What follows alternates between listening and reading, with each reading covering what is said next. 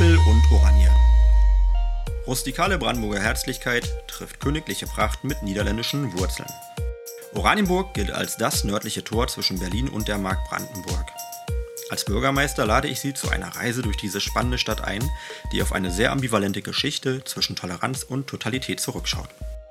Wir blicken aber nicht nur in die Vergangenheit, sondern auch nach vorn und sowieso über den Tellerrand hinaus. An dieser Stelle möchte ich Ihnen Persönlichkeiten vorstellen und mich mit Ihnen zu aktuellen Themen austauschen. Nehmen Sie sich etwas Zeit für auffällende Erkenntnisse, gute Gedanken, würzige Diskussionen und mutige Ideen. Ich wünsche Ihnen viel Spaß beim Hören. Alles Gute. Ihr Alex Lesicke. Herzlich willkommen zu Appel und Doranje. Ich begrüße Sie zu einem guten Gespräch mit Kathleen Pieper. Zusammen mit Danny Jahn leitet sie die Ortsgruppe der DLRG Oranienburg und gehört zu den prominentesten Gesichtern der Szene. Dabei darf man sie eigentlich noch als Neu-Oranienburgerin bezeichnen. Mit ihren immer hochgekrempelten Ärmeln und ihrer freundlichen und verbindlichen Art hat sie aber schon einiges erreicht und das trotz größter Herausforderungen wie der Corona-Pandemie oder den viel zu klein gewordenen Vereinsfolgen. Für mich gehört sie zu den Persönlichkeiten unserer Stadt. Danke, Kathleen Pieper. Ich freue mich auf unser Gespräch. Hallo, Kathleen. Hallo. Zum Warmwerden habe ich jetzt fünf Fragen. Sehr gern. Vielleicht überraschen werden, aber wahrscheinlich nicht. Ähm, ich muss dich fragen, wo findet man dich üblicherweise? Also eigentlich mittendrin tatsächlich in Oranienburg. Ähm, ich bin beruflich in Oranienburg fest verankert. Ich bin wohnlich in Oranienburg fest verankert. Das heißt, wenn ich mich irgendwo bewege, dann sehr, sehr im Herzen der Stadt. Und weißt du, was ich eigentlich als allererstes machen wollte, und das hole ich jetzt auch noch schnell nach bei diesem Gespräch macht es irgendwie Sinn, neben der DLRG und all euren Leuten überhaupt die Rettungskräfte in Oranienburg zu grüßen. Also fällt mir jetzt als allererstes ein, noch die DRK Wasserwacht und natürlich auch die Feuerwehr. Ja, DRK Bereitschaft. Also die gehören ja auch dazu. Hm. Genau. DRK Wasserwacht und den Sanitätsbereich, also sagen wir mal die DRK. Ganz genau. das, das, genau, das DRK. Wir haben den Rettungsdienst, wir haben sämtliche Feuerwehren in der Stadt, die Ehrenamtlichen genauso wie die beruflichen. Da sind viele unterwegs. Ist das eigentlich ein kollegiales Verhältnis? Vermutlich kennt sich die Szene auch ein bisschen, oder ist es so Ja, also ich glaube, da ist beides dabei. Also da ist so ein bisschen, man kennt sich sicherlich, manchen Menschen begegnet man häufiger, manchen Menschen eher seltener. Äh, mit manchen hat man ein bisschen öfter zu tun, mit manchen wieder weniger. Und klar, äh, solange wie man sich immer im gleichen Metier bewegt, also die gleichen Themen bewegt, ist auch immer ein Stück weit Konkurrenz dabei. Aber Konkurrenz belebt ja auch letztendlich das ganze Gefüge. Also insofern kann man ja auch voneinander lernen, sich miteinander entwickeln. Und das ist genau das, auch wenn es vielleicht in der Vergangenheit nicht immer so wahnsinnig gut gelaufen ist in alle Richtungen, ähm, wo man sagen kann, da soll zukünftig auch noch ganz viel Entwicklung passieren. Also dass man noch mal mehr hinkommt zu einem vernetzteren Miteinander und zu einem Ergänzen und nicht zu einem eher Wegdrängen, sondern wirklich miteinander guckt, was kann man gemeinsam schaffen. Auch den Eindruck der Gruppen ist ja groß genug. Also es gibt genug Syndrome, überall, überall zu wenig Leute. Ne? Unbedingt, ja. Dann ja. besser man kooperiert. Jetzt sind wir aber schon mit dem Gespräch, das war natürlich gar nicht der Plan. Also wir müssen erstmal hier ordentlich abarbeiten. Sehr gerne. Ähm, Hast du sowas wie einen Lieblingsort in Oranienburg? Ähm, Wasser. Also klingt jetzt wahrscheinlich total überraschend, aber Wasser. Ähm, ja. Ähm, dabei ist mir eigentlich völlig egal, wo Wasser. Das kann die Havel sein, das kann der Oranienburger Kanal sein, Lenitzsee, Grabowsee. Wasser im, am, auf dem Wasser war schon immer schön für mich. Immer beruhigend, immer entspannend, immer erdend. Und Wasser hat halt eine wahnsinnige Kraft. Nicht nur wichtig fürs Leben, und zwar sehr, sehr wichtig fürs Leben, sondern halt auch eine mentale Kraft. Und wenn man so mal an der Ostsee steht, Füße im Wasser hat und einfach mal diesen Klingen lauscht, dieses Wellenrauschen mal aufnimmt, dann wird man merken, ja, ja, ja, was Wasser, ja, was Wasser kann. Und deswegen würde ich gar nicht sagen, Lieblingsort in Oranienburg speziell, so eine bestimmte Stelle, sondern überall da, wo Wasser ist. Und wo man mal sich anguckt, wo wir hier sind in Oranienburg. Und für mich war wichtig, neu dazugezogen, gucken wir auf die Karte und stellte fest. Ein Argument für die Stadt? Hm, nicht unbedingt. Ich habe erst später gemerkt, dass ich hier in Oranienburg im Zentrum auf einer Insel bin. Und das ist halt was, wo du denkst, so krass, kam unerwartet für mich. Egal, wie du ins Zentrum dieser Stadt willst, du musst immer über Wasser. Kommst nicht ohne rein. Und das ist halt, also spricht sehr dafür. Und ich glaube auch. Einen letzten Landweg, das ist die Friedtaler Schleuse. Wenn die neu gebaut ist, okay. dann ist es tatsächlich eine Insel. Ja. Kann sein, dass da hinten die Ecke noch frei ist. Aber gerade wirklich nur noch. Dieser Zipfel. Nur, Ja. Schleuse gerade. Ja, noch nicht der fertig ist. Ja. Ja. Stimmt ja, muss man sich beim Bus mal. So habe ich es noch nie gesehen. Aber das sind so die Blickwinkel, die man kriegt, wenn man tatsächlich neu irgendwo hinkommt und sich mit dieser neuen Umgebung beschäftigt. Und bei mir war das Bestreben, anzukommen und zu gucken, da bin ich und ich will hier nicht nur wohnen und arbeiten, ich will ja auch sein und leben. Und dann gehört es für mich dazu, zu gucken, wo bin ich denn da gelandet. Was meinst du eigentlich mit, mit Wasser? Also Wasser heißt äh, jetzt Seen und Flüsse und Kanäle. Heißt es jetzt eher als Rettungsschwimmer oder Schwimmerin oder auch Boot? Alles. Mensch. Also tatsächlich in meinem Fall der komplette Mensch. Privat, auch auf dem Weg hierher, bin ich am Wasser lang gefahren, ganz bewusst am Wasser lang gefahren, weil es einfach schön ist. Mit dem Fahrrad. Natürlich, ja. Mit dem Fahrrad fahren durch die Stadt ist sowieso total toll, habe ich festgestellt. Gerade durch das Wasser. Ne? Also, ja Unbedingt. Unbedingt. Ja, ja. Ähm, klar guckst du auch immer mit einem Wasserretterauge in Richtung Wasser, aber eben nicht nur, sondern diese Kraft des Wassers, die kommt da auch tatsächlich. Das war für dich auch ein Thema? Ähm, Bootfahren ist für mich ein Thema. Ich bin kein Bootsführer und es gibt auch Gründe, warum das in Zukunft wahrscheinlich nicht dazu führen wird, dass ich bei uns Bootsführer werde. Ähm, aber so ein Ruder mal in die Hand zu kriegen, ist cool. Das macht auch Spaß. Es macht nicht nur hier in Oranienburg Spaß, es macht auch auf dem großen Wannsee Spaß, wenn man da auch mal noch mal ein bisschen schneller fahren darf. Zumindest, wenn man ein Blaulichtboot hat. Ach ja, das sind ja auch die Privilegien. Ja, stimmt, ja. Noch, ein- noch ein Argument, um da einzutreten. Unbedingt, ja. Maullichtboot. Ähm, also du hast jetzt schon ähm, ja, dich geoutet als jemand, der hier nicht geborene Oranienburgerin ist. Ähm, wann, wie, was ist deine früheste Erinnerung an Oranienburg? Kannst du dich daran erinnern? Also ja, meine früheste Erinnerung liegt gar nicht so wahnsinnig lange zurück. 2009 war ich schon mal für ein Jahr hier beruflich und dann ging es wieder zurück in die alte Heimat. Ähm, wenn man aber mal drauf guckt, habe ich Oranienburg schon fast in den Genen, also zumindest Oberhavel in den Genen. Mein Vater ist in Velten geboren und ist dann aus Velten, nachdem er in Oranienburg eine Ausbildung gemacht hat, in Oranienburg bei der Feuerwehr damals war und hier auch Teile der Weißen Stadt mitgebaut hat, ist der umgezogen in Richtung LOS, also in dann meine Heimat und äh, mit meiner Mama zusammen. Hat hier so. Nein, nein, nein, nein, nein, ganz früher. Also der ist ja 53er Baujahr, mein Vater. Äh, 52er Baujahr, sorry. Ähm, und ist dann sozusagen, hat Schule gemacht, er ist in Felden geboren, aufgewachsen, ähm, hat da seine Schule absolviert und hat dann eine Berufsausbildung gemacht und ist nach dieser Berufsausbildung, also innerhalb dieser Berufsausbildung, die Häuser gebaut und ist dann zur Feuerwehr. Das sind Neubauten. Also immer wenn er hier ist, dann nennt er mir Straßennamen und zeigt drauf, aber es sind halt auch Straßennamen, die alte Namen sind, die ich nicht mehr verwechseln, also ver, ver, zu, zuordnen kann. Ähm, das ist für ihn jedes Mal so eine kleine Zeitreise, wenn er herkommt. Immer wieder spannend, ja. Und äh, ja, so war, also da, wenn man das dazu nimmt, dann ist in den Genen schon eine viel frühere Erinnerung. Ganz ist nicht ganz weit weg, ne? nee, gehört zumindest zu Oberhavel und äh, die Verbindung zu Oranienburg, die war da schon. Aber meine eigene ist halt 2009, 2010 so die erste, obwohl ich da wenig von der Stadt selbst mitgekriegt habe, weil da ging es wirklich tatsächlich eher um den beruflichen Kontext hier. Und äh, da war auch noch nicht klar, dass ich jemals hier wieder zurückkommen werde. Kannst du sagen, wann du bewusst das erste Mal Oranienburg äh, wahrgenommen hast? Ich glaube, so richtig als, als Stadt, als Stadt, in der man wohnen kann, ist tatsächlich damals mit der Bewerbung hierher für den jetzigen Beruf gewesen. Also da war so das erste Mal auch klar, das ist ein Fahrtweg, der morgens nach der, also vor der Arbeit, nach der Arbeit, äh, dann abends auch nicht zu bewältigen ist. Das ist, wenn ich mich für diesen Job entscheide, mit einem Umzug verbunden. Und da war natürlich auch die Frage, willst du da überhaupt wohnen? Und ja, wollte ich. Und willst du immer noch, ne? Ja, ich habe den Eindruck, heute ist das. Nee. Also es ging auch unfassbar schnell. Also wenn ich irgendwie, das war wenige Monate nach meinem Umzug nach Oranienburg, war es schon so, dass ähm, für mich dieses Gefühl kam, wenn ich so im LOS Fürstenwalde so in der Ecke war, Freunde besucht habe und ich wieder losfahren wollte, sie gesagt, so, ich fahre dann jetzt nach Hause. Also dieses Zuhause-Gefühl war halt hier in Oranienburg unfassbar schnell da. Schön. Das ist so das, was die Stadt ausmacht. Genau. Spricht für die Stadt genauso, ja.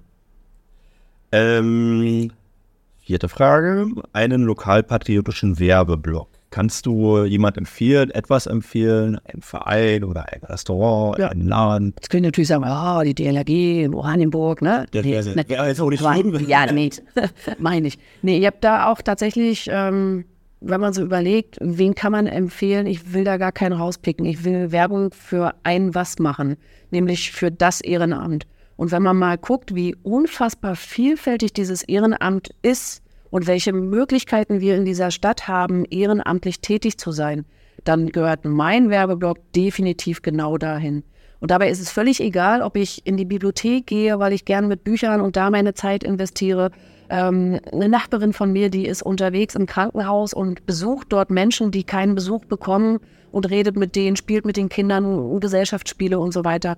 Ähm, das geht gar nicht darum, dass man all seine Freizeit an irgendeiner Stelle investiert. Es geht darum, dass man für sich gucken sollte, habe ich Kapazitäten, das, was ich sowieso gern mache, irgendwo noch mit einzubringen. Und wie vielfältig, wie weit dieses Spektrum ist, ist ja mir im Vorfeld auch nicht ganz so wahnsinnig bewusst gewesen. Mir hat geholfen, damals auf die Oranienburger äh, Webseite zu gucken. Da gibt es nämlich tatsächlich eine Auflistung, in der alle, die sich auch gemeldet haben, sich auflisten lassen können und sagen können, bei uns kannst du den Kindern aus Büchern vorlesen, bei uns kannst du dies machen, kannst du jenes machen. Und dann kann man doch äh, für sich selber entscheiden, ja, das klingt spannend, da melde ich mich mal. Ach, du hast dich da erst orientiert. Ja, ja, also ich wusste, ich will, also ich hatte eine grobe Idee. Ich wusste, ich will was mit Wasser, das war ganz klar. Ja. Ähm, und habe mich dann aber nochmal orientiert und habe geguckt, wenn du irgendwo neu bist und Leute kennenlernen willst, für mich war der Plan, such dir irgendeinen Verein, such dir irgendeine Tätigkeit, wo du mit den Menschen hier vor Ort in Kontakt kommst, um eben selber mich zu vernetzen und hier anzukommen. Und genau das war der Weg. Ich habe auf die Oranienburger Seite geguckt, ich habe mir diese, diese Auflistung mit den Ehrenämtern angeguckt und habe geguckt, was genau ist denn da dabei und habe festgestellt, okay, klingt alles toll, aber ist nicht so ganz meins, weil, wie gesagt, die Tendenz war vorher schon in Richtung äh, Hilfsorganisation und die waren zu der Zeit so noch nicht aufgeführt und da habe ich mich dann halt selbstständig an die äh, DLRG-Ortsgruppe gewandt, habe da eine Mail geschickt und habe gesagt, hier, wie sieht's aus? Bin hier neu und hätte Kapazitäten, wollen wir uns mal kennenlernen. Und ja, so nahm das seinen Anfang so genauso natürlich gewollt, ne, dass wir auch die Leute ein bisschen locken wollen. Also früher hat man das im Papierformat gemacht, das ist natürlich nicht mehr ganz zeitgemäß. Aber uns ist auch bewusst, also und wir, wir schätzen das sehr wert, dass äh, wir auch abhängig sind äh, von Ehrenamt. Also die Stadt ist einfach nur eine Handvoll Häuser und Straßen, wenn es das nicht gibt. Also alles, was die Qualität dieser Stadt ausmacht, sind die Leute, die Freizeit auf, ein Sportverein, äh, bis hin zur Politik und äh, City-Gemeinschaft fällt mir da City, ein. Also mit Wasser. Also da, da kann man ja direkt ins Schwärmen kommen, ja. was die da alles ins Schwärmen kommen. Übrigens haben wir uns auch vor kurzem erst getroffen. Ne? Und, äh, Unter anderem, ja. Kinderfest war so die letzte, glaube ich, von der City-Gemeinschaft. Äh, ja die Kurven und Schrufen haben sie noch Lichter an der Tante. Ganz, ganz viele. Ja. Und da war alles mal, da sind Unternehmer, die, die machen das mal so nebenbei. Ja. Natürlich auch mit einer äh, mit dem Interesse. Mit persönlichem Interesse, aber ich sag mal, das steht auch nicht in dem Fall, dass wir das, was sie da auch, oder der eine oder andere da auch in der Arbeit reinsteht, ja, letztendlich geht es auch darum, so ein bisschen die Stadt auch glänzen zu lassen und die Strafe. Aber das ist ja, das ist ja genau das. Also dieses Ehrenamt hilft ja dabei mit, dieses Gefüge innerhalb der Gesellschaft in der Stadt auch aufrechtzuerhalten und zu erweitern. Also wenn ich mich nur in meine Wohnung zurückziehe und da mich einschließe, dann kann das mit der Entfaltung nicht funktionieren. Das heißt, wenn ich, wenn ich rausgehe und sage, ich bin Teil dessen, was da um mich herum stattfindet, dann habe ich ja auch eine Selbstwirksamkeit. Ich kann ja auch sagen, ich gehe dahin, wo ich was besser machen kann, wo ich was verändern kann vielleicht all die Politiker, die im Stadtparlament sitzen, zum Beispiel in der Stadtverordnetenversammlung, da sind ja auch viele ehrenamtlich unterwegs. Und das sind halt so Sachen, wo ich sage, da muss man erstmal, das muss man erstmal wollen, ne? was diese teilweise auch auf sich nehmen und ähm, diese Diskussionen, die sie miteinander führen müssen. Und Ehrenamt heißt ja auch nicht, dass immer nur alles äh, harmonisch ist. Und, unbedingt, unbedingt. Das ist auch viel Stress. Mitunter, genau, also mitunter ist es auch Reibung, aber auch Reibung erzeugt ja vielleicht eine Wärme, die eine Nestwärme sein kann. Ja, also auch eine, eine Reibung bringt einen ja voran. Kann ja, wenn sie konstruktiv geführt wird oder man wieder zum konstruktiven Weg zurückkommt, kann ja auch total gewinnbringend sein, auch für sich selber ja auch weiterentwickelnd sein. Und genau deswegen patriotischer Werbeblock unbedingt an alles, was Ehrenamt heißt. Und danke auch dann für den Tipp, also mit dem Bezug auf unsere Homepage, kann ich natürlich auch nochmal. Unbedingt. Ja.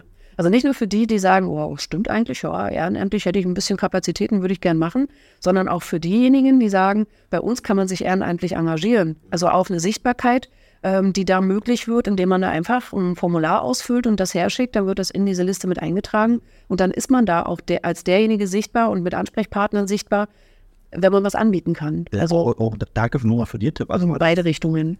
Also letztendlich, wenn da jemand nicht drauf ist, dann liegt es nicht daran, dass wir den vergessen haben, sondern wir sind natürlich auch abhängig davon, dass, äh, auch davon, dass man uns sagt, ein neuer Vereinsvorsitzender oder Vereinssitz oder irgendwas hat sich verändert. Hm. Also, äh, aber das ist so das zentrale Medium hier für Ehrenamt und äh, Engagement in Oranienburg und das fliegen wir auch ganz leidenschaftlich. Also vielleicht kriegt man es auch mal hin, dass man irgendwann mal so eine komplette Veranstaltung hat, irgendwie so einen Tag hat, nicht nur so eine, so eine U-Lab, wo man so neue Berufe oder Berufsmöglichkeiten vorstellt, sondern vielleicht auch tat, mal, tatsächlich mal so ein Tag des Ehrenamts, weiß ich, 5.12. wäre so ein, Mhm. ne, wenn er mal vielleicht auf ein Wochenende fällt, wo einfach alle, die ein Ehrenamt anzubieten haben oder eine ehrenamtliche Arbeit leisten, sich auch mal gemeinsam sichtbar machen können, sich auch mal gemeinsam in die Augen gucken Das können. ist eine große Familie. Vielleicht, Und aber, aber die Erfahrung, die ich auch gemacht habe, viele Leute, die ehrenamtlich arbeiten, die haben ja gar nicht so den, das Bedürfnis, sich in den Vordergrund zu stellen, sondern die arbeiten halt einfach wahnsinnig gern. Sehr bescheidene, fleißige Menschen.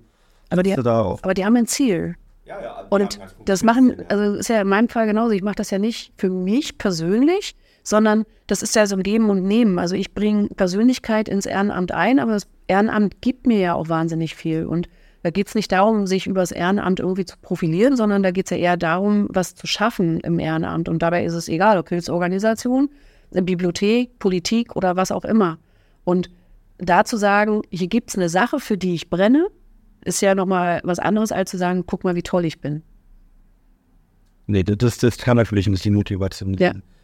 Das macht auch keinen Sinn, weil da das viel, viel zu viel Stress und viel zu viel Arbeit ist. Ja. Aber also was, was ich auch oft höre, ist, dass es ein gutes Mittel ist, zum Beispiel, äh, also einfach um Lebenssinn irgendwie für sich selbst äh, auch zu unterstreichen. Und äh, das, äh, der, der, habe ich bestimmt auch schon mal in, in dem Podcast erzählt, aber was mich sehr beeindruckt hat, war äh, der unser Landesvater, Dietmar Woltke, der zeichnet einmal im Monat einen, äh, den Ehrenamtler des Monats aus. Und das hat halt eine langjährige, ähm, ja, engagierte Frau vom, ich glaube, Märkischen Sozialverein bekommen.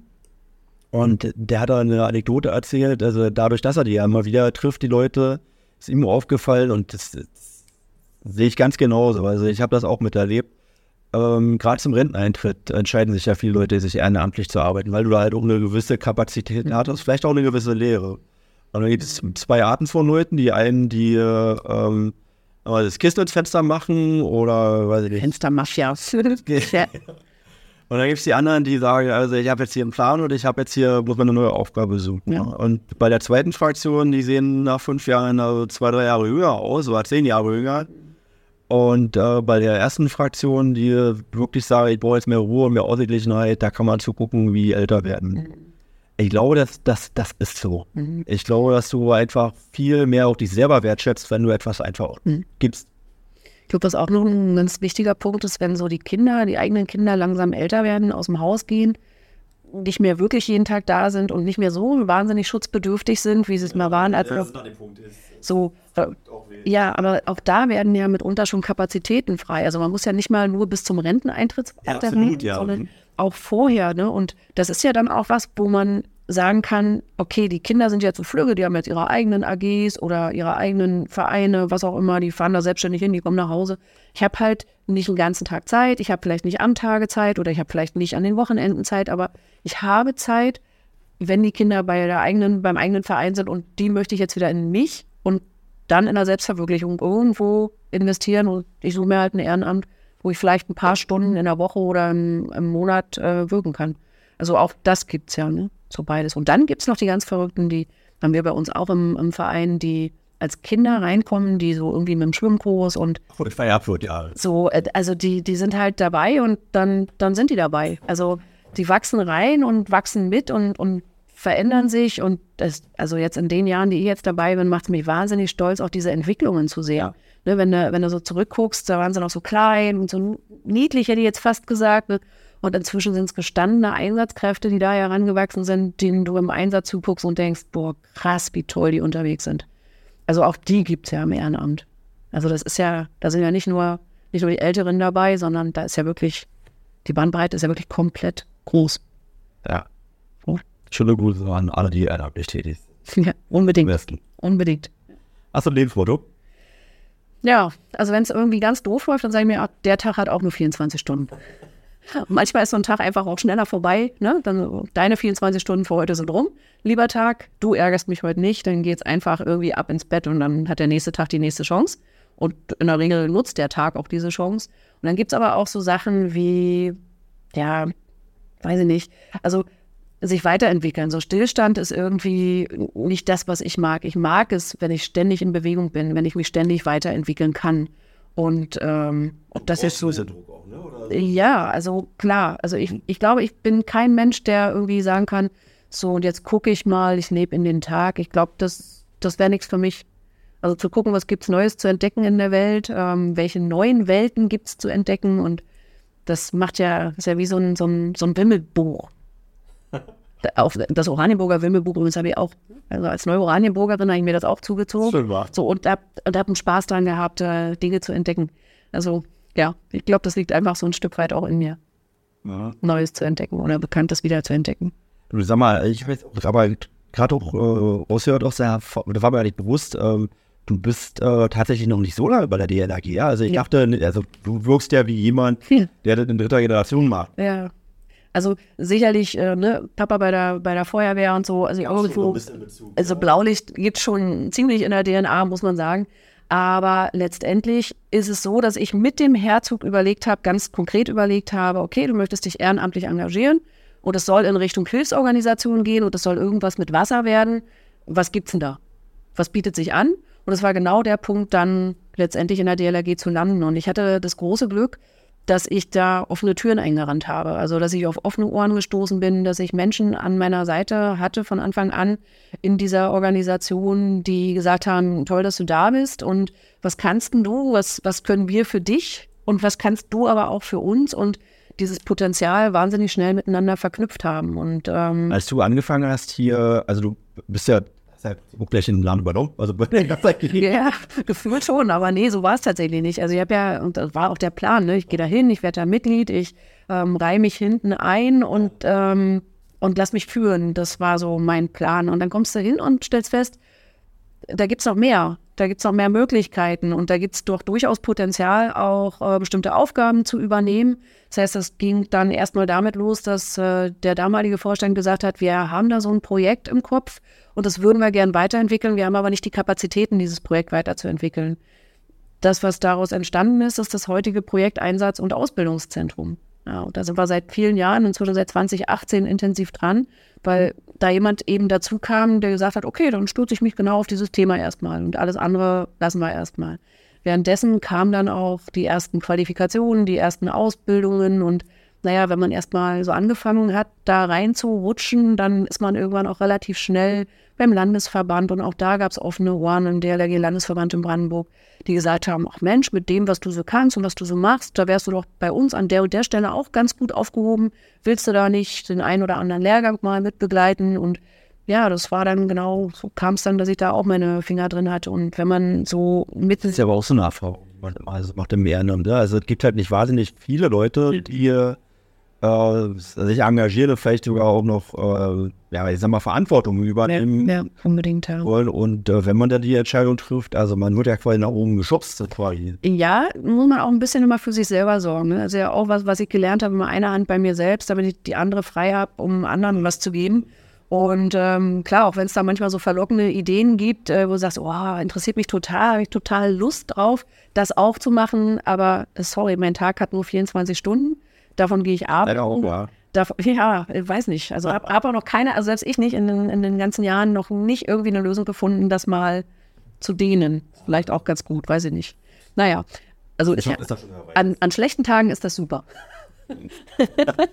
so, nee, aber ähm, da tatsächlich zu gucken und zu sagen, habe ich Lust drauf und vielen Dank fürs Angebot, aber ist jetzt nicht der richtige Zeitpunkt, das auch zu übernehmen. Da muss das noch jemand anders vielleicht machen. Ich konzentriere mich auf das, was ich habe. Naja, und dann ging es halt nach und nach weiter. Also du brauchst halt auch immer Leute, die dir das zutrauen.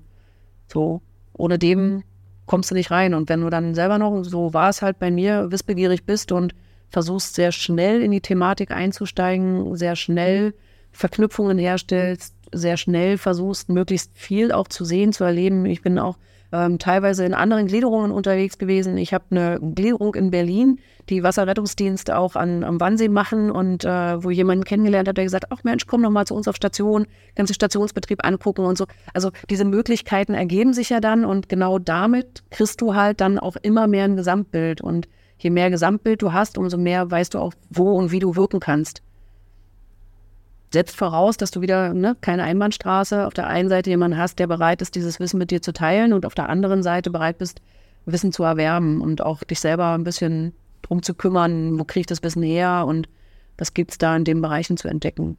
Dass man sich ohne eine weiterentwickeln kann, ist das, glaube ich, sofort. Also auf der anderen Seite habe ich auch gerade von dem Rettungsbereich so sehr, sehr großen Respekt weil ich glaube, das würde mich, oder ich bin mir ziemlich sicher, mich würde das mental überfordern. Also, weil das ja auch nicht nur einfach ist, was man da erlebt. Mhm. Aber auch da gibt es ja tatsächlich, war auch wieder beim Ehrenamt, ne, Einsatznachsorgeteams, die ähm, super gut funktionieren. Das sind im Grunde ähm, Retter, die Retter retten. Das sind Feuerwehrleute, das sind Polizisten, das sind Rettungsdienstler unter anderem, ähm, die sich weitergebildet haben, die sich regelmäßig treffen, die Einsatzkräften, die mal sagen, oh, weiß ich nicht, da ist ein Einsatz oder eine Situation, die hängt mir irgendwie nach. Ähm, da kann man sich an die wenden und dann sind die da. Und zwar sehr, sehr niederschwellig. Und also auch das muss man wissen. Und äh, auch das sind so Themenbereiche, die sich bei mir immer mehr erschlossen haben. Jetzt nicht, dass ich in die Richtung gehen möchte. Also ich weiß auch, was ich nicht will. Ja, das gehört dazu. Das wäre nichts. Genau, das wäre nichts für mich, in dieser, in dieser Funktion zu, zu ähm, agieren. Genauso wie Hospizarbeit, da ziehe ich meinen, meinen Hut vor, weil das ist Wahnsinn, was die Menschen da leisten. Aber das wäre nichts, was für mich das Richtige wäre. Ja? Genau. Also ich glaube, manchmal gibt es halt so Sachen, wo der eine sagt, das, das sind Sachen, das könnte ich nicht, das wäre zu viel für mich. Der sagt aber jemand anders, boah, wieso, ist doch toll. So, und dafür gibt es wieder, das ist wie so ein Riesenkreislauf. Ja. Und so kann jeder was finden, wo er sagt, das ist genau das Richtige für mich. Gut, dass wir so unterschiedlich sind. Unbedingt. Sag mal, äh, ich würde gerne von dem mal erfahren, DLAG, also jeder eine Vorstellung davon, was DLAG bedeutet. Ist ja auch so, so quasi im, also im Begriff von Rettung mit Wasser. Also das eine Marke. das ist eine Marke, aber ohne Marke, eine klare Vorstellung mhm. auch von hat, was, was das bedeutet. Mhm. Ähm, kannst du uns erklären, also vielleicht ein bisschen professioneller, als ich jetzt für war, was DLAG bedeutet, was DLAG macht, wie ihr aufgebaut seid? Mhm. Das ist ja also grundsätzlich denkt man ja immer, dieses, diese ganze Gebilde, Hilfsorganisation, das ist ja so irgendwie politisch geführt oder von oben gesteuert. So gibt sicherlich auch. Technische Hilfswerk zum Beispiel ist ja eine Organisation, die sind ja am Ministerium, am Innenministerium angebunden. Also das ist eine, eine Anstalt, die da sozusagen politisch geführt wird in der obersten Ebene, dass die DLRG nicht. Bei der DLRG ist es so, wir sind ähm, im, in einem ganzen Bundesre der ganzen Bundesrepublik inzwischen seit 1913 unterwegs. Ähm, gegründet damals nach einem, nach einem äh, Unglück in Binz auf einer Seebrücke, wo man dann Menschen im Wasser verloren hat, weil keiner wusste, wie man Menschen aus dem Wasser rettet äh, wurde die gegründet. Dann gab es ja die Teilung in Deutschland. Äh, da gab es zu der Zeit die DLRG nur in der Bundesrepublik Deutschland. In der DDR hatte man lediglich die Wasserwacht. Und nach der Wiedervereinigung kam dann die DLRG auch wieder zurück in die alten Bundesländer, wie, äh, in die neuen Bundesländer. Wie passiert es? Indem sich Menschen zusammenfinden in einem Bereich, die gucken und sagen, hier gibt es ja noch gar keine DLRG. Hm, also wir sind genug Leute, wir haben Lust, wir haben Zeit, wir gründen eine Gliederung vor Ort. Und so hat sich auch die DLRG-Ortsgruppe in Oranienburg damals gegründet. Das ist, ähm, ich möchte jetzt nichts Falsches sagen, das wäre ziemlich unangenehm, ich glaube 1995. Äh, Im Dezember haben, haben, also wurde diese Ortsgruppe in Oranienburg gegründet von ein paar Leuten, die gesagt haben, wir machen das mal und äh, ist damit als eigenständiger, eingetragener Verein entstanden. Und diese Hierarchie, dieser gesamte DLRG-Verbund innerhalb von Deutschland, der hat nicht nur diese einzelnen Gliederungen, die in den einzelnen Orten sind, sondern hat darüber meistens im Bundeslandverband ein Landesverband. Bei uns ist es der Landesverband Brandenburg, der darüber ist. Und darüber gibt es dann nochmal den Bundesverband. Und der Bundesverband, den nehmen einige vielleicht wahr, indem da zum Beispiel Spendenbriefe kommen, wo es immer heißt, wir haben hier wichtige Arbeit und die muss unterstützt werden. Das kommt zumeist vom, vom Bundesverband, wird das gesteuert. Ähm, da läuft ganz viel Zentrales, ganz viel Strategisches im Bundesverband, eine wichtige Organisation. Aber wir sind zwar miteinander verbunden, aber doch einzeln wirksam. Mhm. Und ähm, da kann man gucken, wo man hingeht. In der Regel wird man sich einer Gliederung vor Ort anschließen als Mitglied, weil zum Beispiel der Landesverband in Brandenburg ist nicht mitgliederführend. Also der hat keine Mitglieder, sondern jede Gliederung ist sozusagen ein Mitglied im Landesverband. Also jede Ortsgruppe, jeder, jeder Bezirk heißt es manchmal auch. In Berlin zum Beispiel kennt man so die DLRG-Bezirke. Mhm. Aber DLRG ist Wasser. Also vom Namen her könnte man ja meinen, es könnte ja viel mehr sein, aber. Ja, also Deutsche Lebensrettungsgesellschaft hat ja grundsätzlich erstmal Wasserrettung, also einen Wasserschwerpunkt, sag ich mal. Mhm. Und dann kommt es eben darauf an, wie stellen sich die einzelnen Gliederungen auf? Welche Kapazitäten haben die? Welche, ähm, welche, äh, welche Fähigkeiten sind vor Ort? Also nicht nur räumliche Kapazitäten, sondern ähm, es würde zum Beispiel wenig Sinn machen, um, hier bei uns in Oranienburg einen Strömungsretter äh, zu etablieren und zu sagen, wir haben hier eine Strömungsrettungseinheit, weil wir kein wirklich strömendes Gewässer, Gewässer in dem Sinne haben. Ja, wenn ich. Also, nein, nein, nein, Moment, da ist schon Bewegung im Wasser, so ist nicht, ne? Ja. Aber wenn ich jetzt zum Beispiel an den Rhein denke, da sind ganz andere Ströme. Ja, genau. Ja, oder wenn ich an. Äh, un, unbedingt meinen, ja. ja. genau so. Also, ne, so guckt man halt, was braucht man vor Ort und was ist man in der Lage, vor Ort auch anzubieten, wo hat man die Leute, die sagen, ich habe Lust, mich in einem bestimmten Bereich zu entwickeln.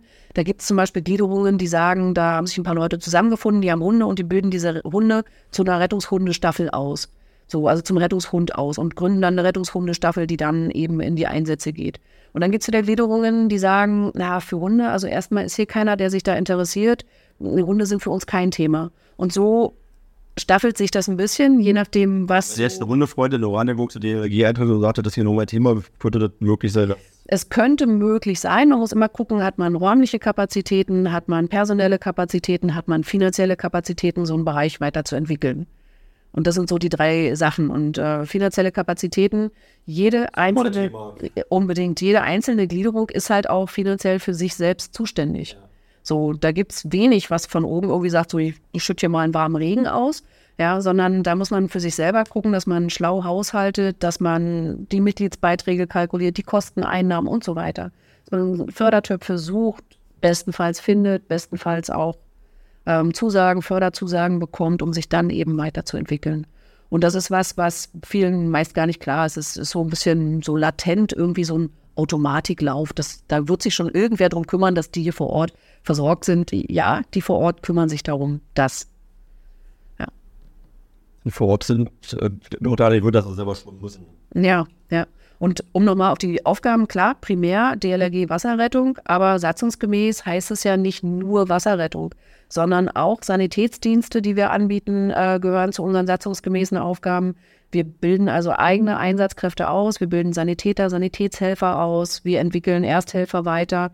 Ersthelfer sind alle die, die so einen Erste-Hilfe-Kurs gegeben haben. Sprichst du jetzt gerade speziell von Oranienburg? Das ist jetzt Oranienburg, aber nicht nur Oranienburg, sondern das ist für überall in der DLRG. Mhm. Wenn du in einer Gliederung niemanden hast, der dieses Thema Sanität irgendwie bewegen könnte, weil er das Know-how zum Beispiel nicht hat, oder sie, ja, also nicht nur Männer sind ja auch Frauen dabei, dann wird es vielleicht keine große Entwicklung geben. Oder wenn es eine Gliederung gibt, die sagt, wir haben so viel mit dem Wasser zu tun bei uns und so viele Wachstationen oder, oder, oder wir schaffen das gar nicht, auch noch einen Sanitätsdienst zu bedienen, dann wird es da wahrscheinlich weniger sein. Aber wenn es Gliederungen gibt, die sagen, wir haben in alle Richtungen Möglichkeiten, dann würden, werden die sich auch in diese Richtungen weiterentwickeln. Und wie gesagt, bei uns vor Ort ist es so, dass wir den Wasserrettung haben. Also wir haben unser Boot, wir haben unsere äh, Bootsführer, wir haben unsere Rettungsschwimmer. Das ist ja das, was du so erstmal brauchst in Richtung Wasserrettung. Und ähm, die entwickeln wir dann auch weiter. Ne? Jeder, der Rettungsschwimmer ist, ist ja nicht automatisch ein Wasserretter, sondern da gibt es ja auch nochmal Unterschiede. Und dieser Unterschied sind unbedingt auch einige Ausbildungen, die dazukommen. Also wenn du weißt, wie. Rettungsschwimmer ist jemand, der ist. Also das kann ja quasi jeder machen. Ja, jeder kann, also ab einem bestimmten Alter. Genau, genau. Da ist vorgeschrieben, wie viele Stunden muss ein Kurs mindestens lang sein, welche Inhalte sollen da vermittelt werden. Das ist alles klar geregelt, gibt es Prüfungsordnungen. In diesen Prüfungsordnungen steht drin, was muss als Prüfung absolviert werden, damit man dann zum Beispiel das Rettungsschwimmabzeichen in Silber oder in Bronze oder in Gold bekommt. Auch, ne? Ja, haben wir auch, natürlich. Und wenn wir keine Rettungsschwimmer ausbilden würden, dann würden wir irgendwann auch leer laufen. so ähm, im eigenen Betrieb, aber wir sind momentan noch nicht so weit, dass wir auch Rettungsschwimmkurse in einer großen Masse für Externe zum Beispiel anbieten können. Die Nachfrage ist da, ohne Frage, können wir aber selten bedienen, weil wir eben auch gucken müssen, welche Ausbilderkapazitäten haben wir. Und Ausbilderkapazitäten ist dann wieder das nächste, um Ausbilder zu haben, die jemanden zum Rettungsschwimmer prüfen und ausbilden können ist ja auch ein Weg von über zwei Jahren notwendig mit ganz vielen Ausbildungen, mit Prüfungen und so weiter, damit sich jemand an den Beckenrand stellen kann und sagen kann, so, jetzt nehmen wir mal deine Prüfung ab. Das machst du ja nicht von jetzt auf gleich, sondern das ist ja auch ein langer Weg und da musst du die Leute auch haben. Ich stelle ich mir vor wie ein Sportverein, das sind eigentlich genau die gleichen Themen. Also ich, ja, das ist nicht nur ein Sportverein, das ist, glaube ich, so. Ich meine, ich ja. meine du musst, äh, du musst erstmal Trainer haben, damit. Äh, Genau das, ja.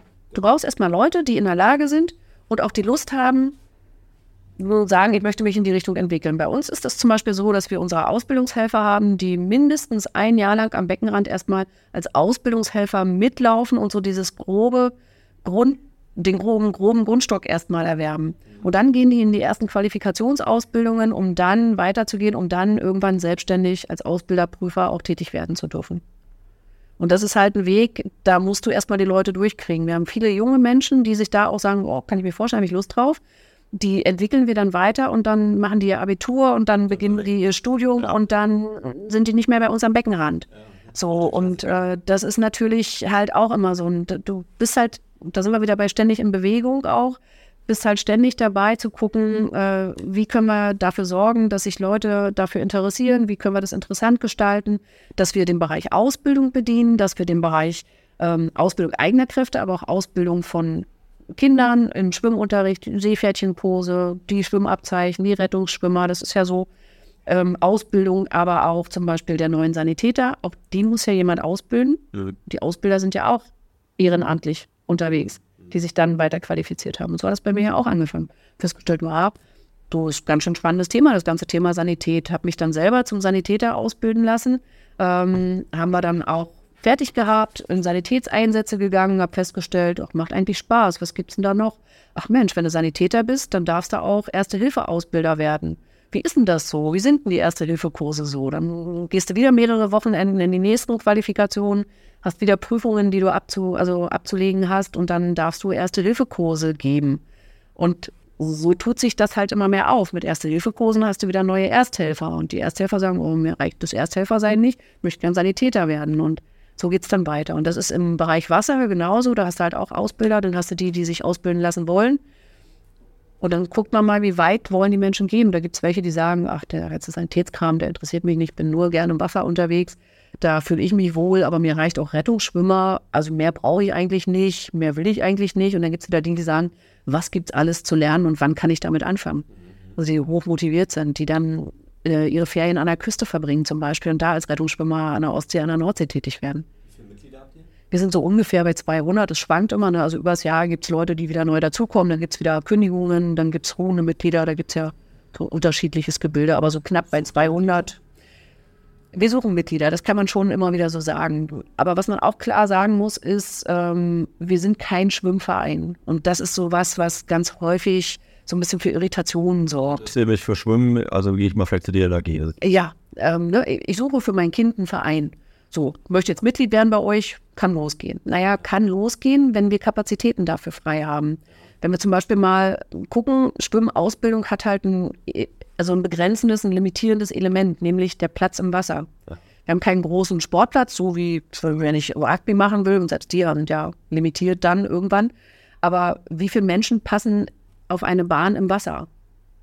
Das, das ist ja nicht unendlich groß und wir können ja nicht auch unendlich viele Bahnen, auch das ist ja limitiert. Erstmal schön, dass wir einen Turm haben. Ne? Also Unbedingt, also ohne Schwimmhalle wären wir richtig. Da, also da hätten wir im Bereich Wasserausbildung. Also der, der Turm, also manche sagen, also ein bisschen abfällig das Spaßbad, äh, aber das, der hat auch wirklich auch ganz, ganz existenzielle Aufgaben. Unbedingt, unbedingt. Und das gehört dazu. Nicht nur das Schulschwimmen zu ermöglichen und auch nicht nur dieses private, ich gehe schwimmen oder auch den Sportvereinen das Schwimmen zu ermöglichen, sondern eben auch die Ausbildungen, so wie wir die machen, eben mit den Seepferdchenkindern, also vom Nichtschwimmer zum Schwimmer und dann vom Schwimmer zum sicheren Schwimmer und den sicheren Schwimmer dann zum Rettungsschwimmer. Das ist ja ein Prozess, der sich entwickelt. Und ohne Schwimmhalle wäre das nicht möglich. Kom komplett nicht möglich, nicht umsetzbar. So. Und genau das ist ja der limitierende Faktor. Und wenn wir keinen Platz haben in den Trainingsgruppen im Wasser, dann können wir auch in den Bereichen keine neuen Mitglieder aufnehmen. Wenn wir nicht ausreichend Ausbilder zur Verfügung haben, um dieses Element Wasser sicher bewältigen zu lassen, auch dann können wir nicht unendlich viele Gruppen aufmachen. Also da muss ja immer jemand sein, der nicht nur ausgebildet ist, sondern auch für die Sicherheit sorgt. Auch das ist ja wichtig. Gerade bei den Nichtschwimmern ist es wichtig, dass wir da mit ausreichend Manpower rangehen. Gibt es äh, also gewisse Aufgaben oder Qualifikationen oder Menschen, die ihr insbesondere sucht? Die müssen Lust haben, glaube ich. Lernwillig, lernbereit ist, glaube ich, ganz, ganz besonders wichtig. Ähm, ansonsten ist es in der DLRG ganz häufig so, dass wir bestimmte Qualifikationen erst erwerben müssen. Also ein Bootsführer zum Beispiel. Nehmen wir mal an, du sagst jetzt, Mensch, ich habe jetzt meinen Bootsführerschein gemacht, ich darf jetzt hier Sportboot fahren und so, ne? War total toll, ich kann alle Knoten. Und dann kommst du zu uns und sagst, jetzt möchte ich bei euch Bootsführer werden. Dann sagen wir, hey, das ist eine total tolle Geschichte, das ist total super. Du brauchst aber erstmal deinen Rettungsschwimmer. Und zwar musst du den Rettungsschwimmer in Silber machen. So, dann sagst du, okay, mache ich. Dann kommst du zu uns ins Training, machst du. zu alt dafür eigentlich? Nee. Also nee, zu alt, zu alt ist man nie. Zu jung kann man sein, ja, weil gerade bei Silber, da geht es erst bei 14 Jahren los oder schon bei 14 Jahren, das haben sie ja runter. Also wenn jetzt hier jemand zuhört und sich fragt, meinen die mich? Also oh, gern. Also bei der Junge wer, oder eher, Also da, da haben wir gar keine Einschränkungen. Also für einen Rettungsschwimmer musst du körperlich fit sein, um die Rettungsschwimmprüfung tatsächlich zu bestehen. Das ist wichtig. Und da sind ja so Sachen dabei wie 25 Meter Strecke tauchen. Da sind Sachen dabei wie. Das ist eine Bahn von vorne. Das ist eine Bahn, genau. Mhm. Dann äh, dreimal hintereinander tief tauchen. An den Boden runter, da wo die Sprungtürme sind. Das sind so 3,80 Meter in unserer Schwimmhalle. Dreimal, dreimal hintereinander. Zweimal mit dem Kopf zuerst und einmal mit den Füßen zuerst von der Wasseroberfläche. Wie heißt es? Man taucht mit Füßen ab und versucht sich Genau das. Ganz genau das. Du hast halt eine bestimmte, du hast halt eine bestimmte Technik, die du anwenden musst und die du auch lernst, um eben tatsächlich diesen Tauchvorgang durchzuführen. So, also ne, da, da funktioniert es dann halt nicht, wenn du zum Beispiel äh, gesundheitliche Einschränkungen hast, die das zum Beispiel verhindern. Also dann, dann ist man an der Stelle bei der DLRG als Bootsführer aber schon raus, weil man ja das Rettungsschwimmabzeichen nicht hat. Ne? Also wenn du mit deinem Sportbootführerschein kommst und sagst, ich möchte jetzt unbedingt, ja, sehr gern, aber als Bootsführer wird es dann nichts, weil die Qualifikation Bootsführer an ganz viele Voraussetzungen im Vorfeld geknüpft ist. Du musst, wenn du in der DLRG Boot führen möchtest, erstmal diese Ausbildung zum Bootsführer machen und um die machen zu können, musst du halt einige Voraussetzungen vorneweg haben. Und da sind wir jetzt auch gerade dabei, wieder zwei Kameraden vorzubereiten für diesen Lehrgang. Das heißt, das ist ja auch was, was man sich strategisch. Ja, genau, genau ähm, was man strategisch vorbereiten muss, dass die Lehrgänge eben auch angeboten werden, die sie brauchen im Vorfeld, dass die besucht werden können, dass sie die entsprechenden Übungsstunden nachweisen können und so weiter. Also dass sie auch schon fertig vorbereitet in diesen Lehrgang gehen und alle Voraussetzungen erfüllen. Und deswegen ist es gar nicht so einfach zu sagen, ich will ja einfach mal bei euch mitmachen oder ich möchte Kinder äh, ausbilden, ich möchte Kindern das Schwimmen beibringen. Das ist total super. Also wir freuen uns über Leute, die mit so einer Motivation zu uns kommen, aber jeder muss sich dann eben auch wirklich bewusst sein, dass das nicht von jetzt auf gleich geht, sondern dass da auch ein, ein Weg dabei ist, der lang ist und der auch für jede Gliederung, für jede Ortsgruppe auch mit Kosten verbunden ist. Also wenn wir sagen, wir wollen einen Boot, äh, Bootsführer ausbilden lassen, dann sind ja jeder einzelne Lehrgang, den es in der Vorbereitung braucht, ist ja ein Lehrgang, der in der Regel mit Kosten verbunden ist. Wenn wir sagen, wir lassen die Leute in anderen Gliederungen zum Beispiel ausbilden, dann müssen wir dafür bezahlen, dass die Leute ausbilden. Dann weiß man sich schon, wer es verdient hat. Naja, wer, wer bleibt strategisch da? Ne? Von wem haben wir lange als Einsatzkraft was? Also das sind ja alles das ist ein ganz schönes, ähm, mitunter eine ganz schöne Herausforderung, die man da bewältigen darf. Aber eine Herausforderung, der wir uns auch gern stellen wollen. Zu gucken, also ich mache das tatsächlich in der Regel so, weil wenn bei uns im Postfach Mails ankommen, die sagen, hey, mein Name ist und ich hätte Bock und ich hätte Lust und dann lade ich in der Regel die Leute dann auch ein und sage, komm, wir treffen uns mal und dann gucken wir mal im gemeinsamen Gespräch, was sind deine Erwartungen, was können wir tun, was kannst du tun und dann gucken wir mal, wie kriegen wir das übereinander. Und da ist vom Alter her einfach auch alles dabei und Manche kommen und äh, bleiben und entwickeln sich weiter. Manche kommen und gucken, stellen fest, ah, doch nicht so ganz meins. Oder im Leben hat sich noch mal was verändert und ich habe jetzt doch die Kapazitäten nicht mehr. Also auch das passiert ja, ähm, so dass man eigentlich damit nie fertig wird, zu gucken, Mensch, wer bist du denn und was ist denn dein Potenzial? Und wie können wir das für uns nutzen und weiterentwickeln? Gibt es irgendwas, was ihr besonders braucht? Also Spenden sind natürlich wahrscheinlich immer willkommen. Ne? Oh ja, Spender sind immer toll. Spender, Spenderinnen sind tatsächlich, klingt jetzt komisch, aber auch wir hatten letztens erst so einen, so einen ganz niedlichen Moment, da haben wir eine Spende bekommen, ähm, die auf dem Konto eingegangen ist, ähm, über ein ich sage jetzt mal kleinen Betrag, ich will das gar nicht bewerten, also das auch schon überhaupt gar nicht abwerten. Ähm, das waren 10 Euro, wo ich mir denke, das, also ich fand das so herzerwärmend, diese, diese Spende auf dem Konto zu sehen. Wir konnten leider auch keinen Kontakt aufnehmen, weil wir keine, keine Adresse zu den Menschen haben, ne, weil wir nicht wissen, wir sehen zwar von wem, von welchem Konto kommt es, aber haben ja da keinen kein Hintergrund, wenn da nichts in den Verwendungszweck geschrieben wird. Nicht die Sparkasse, sondern da hat jemand privat. Ja, ja, ja, das war, das, war, das war eine Privatperson, die eine Spende geschickt hat und ich finde das so, so wertvoll, dass da ein Mensch ist, der sieht, da ist eine Organisation, die möchte ich gern unterstützen. Und dabei sind die Beträge, die in welcher Höhe die kommen, ist völlig, völlig irrelevant, was das angeht. Aber dass überhaupt Menschen da sind, die sagen, ich gebe ein bisschen Geld, dass ihr eure Arbeit weitermachen könnt. Ich finde das, was ihr macht, toll. Ich unterstütze das, weil das wichtig ist, was ihr macht. Es ist wichtig, dass ihr Kindern das Schwimmen beibringt. Es ist wichtig, dass ihr in die Kitas geht und mit den Kindern daran arbeitet, wie können sie Hilfe holen zum Beispiel. Wir haben dieses Jahr ganz viel gemacht. Wir waren in vielen Kitas unterwegs. Viele, viele kleine Kinder gesehen und erlebt und kennenlernen dürfen. Ähm, wir gehen in die Schulen und arbeiten mit den Kids da, sobald wir irgendwie die Zeit dafür finden. Also das, wenn das sichtbar wird bei den, bei den Leuten draußen und dazu führt, dass jemand sagt, ich spende da Geld für, ich möchte das auf diese Art und Weise unterstützen, dann ist das super. Also da geht mir tatsächlich das Herz auf und auch 10 Euro machen da das Herz auf. Ja. Gibt es noch irgendwas, was, wo er sagt, also das ist besonders willkommen, das ich glaube, weiter einschränken würde ich es gar nicht. Also ähm, klar, eine Affinität zu Wasser oder zum Bereich Sanität wäre toll, gerade bei uns. Und da ist ja wahnsinnig viel möglich. Also man muss nicht zwingend ins Wasser, das ist vielleicht auch nochmal ganz wichtig, man muss nicht zwingend ins Wasser, wenn man bei uns äh, aktiv werden will, mhm. sondern auch gerade mit dem, mit dem neuen Projekt, was dann da entsteht, dieses neue Einsatz- und Ausbildungszentrum wird mit Sicherheit auch wahnsinnig viele Kapazitäten geben, auch Sachen machen zu können, die man so vielleicht primär bei uns nicht erwartet. Und wenn es nur die Verpflegung von Lehrgangsteilnehmern in der Küche ist mit einem guten Mittagessen, das gehört auch dazu. Das sind übrigens, glaube ich, die beliebtesten Leute mit Nebverein, ne? Die, wenn sie es gut machen, ja. Ja, ja kann so sein, kann so sein. ja, aber natürlich, ne? Also es gibt viel zu tun. Das ist ja genau das, wo man erstmal sagt, so, oh, Hilfsorganisation, da muss man ja, nee, muss man nicht. Man muss willig sein, da hinzukommen und offen sein für das, was da wartet an Aufgaben. Ja. Und dann für sich rausfinden, was denn das, was das zu mir passt. Platz? Ja, genau das. Und wenn man da auf der Suche ist und da, da gehört es eben auf beiden Seiten dazu. Der eine, der suchwillig ist und der andere, der sagt, guck mal, das oder das oder das oder willst du das mal probieren?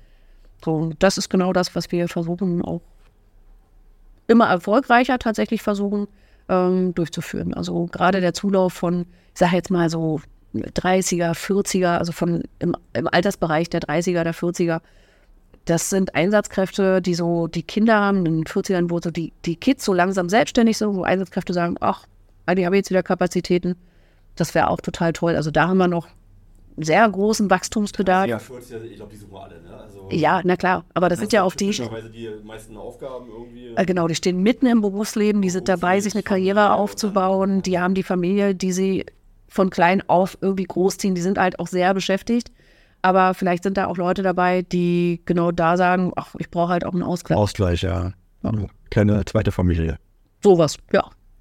Sag mal, äh, kannst du dich erinnern, wir haben jetzt übrigens äh, März, äh, Quatsch, März, wir haben August 2023 und zwar, glaube ich, den 18. Sind also kurz vor, ja, wir sehen Dicken, kurz vor der Einschulung dieses Jahr und ähm, ich glaube, was euch besonders geprägt hat in den letzten Jahren, also nicht nur euch, mich auch übrigens, äh, war die Corona-Pandemie.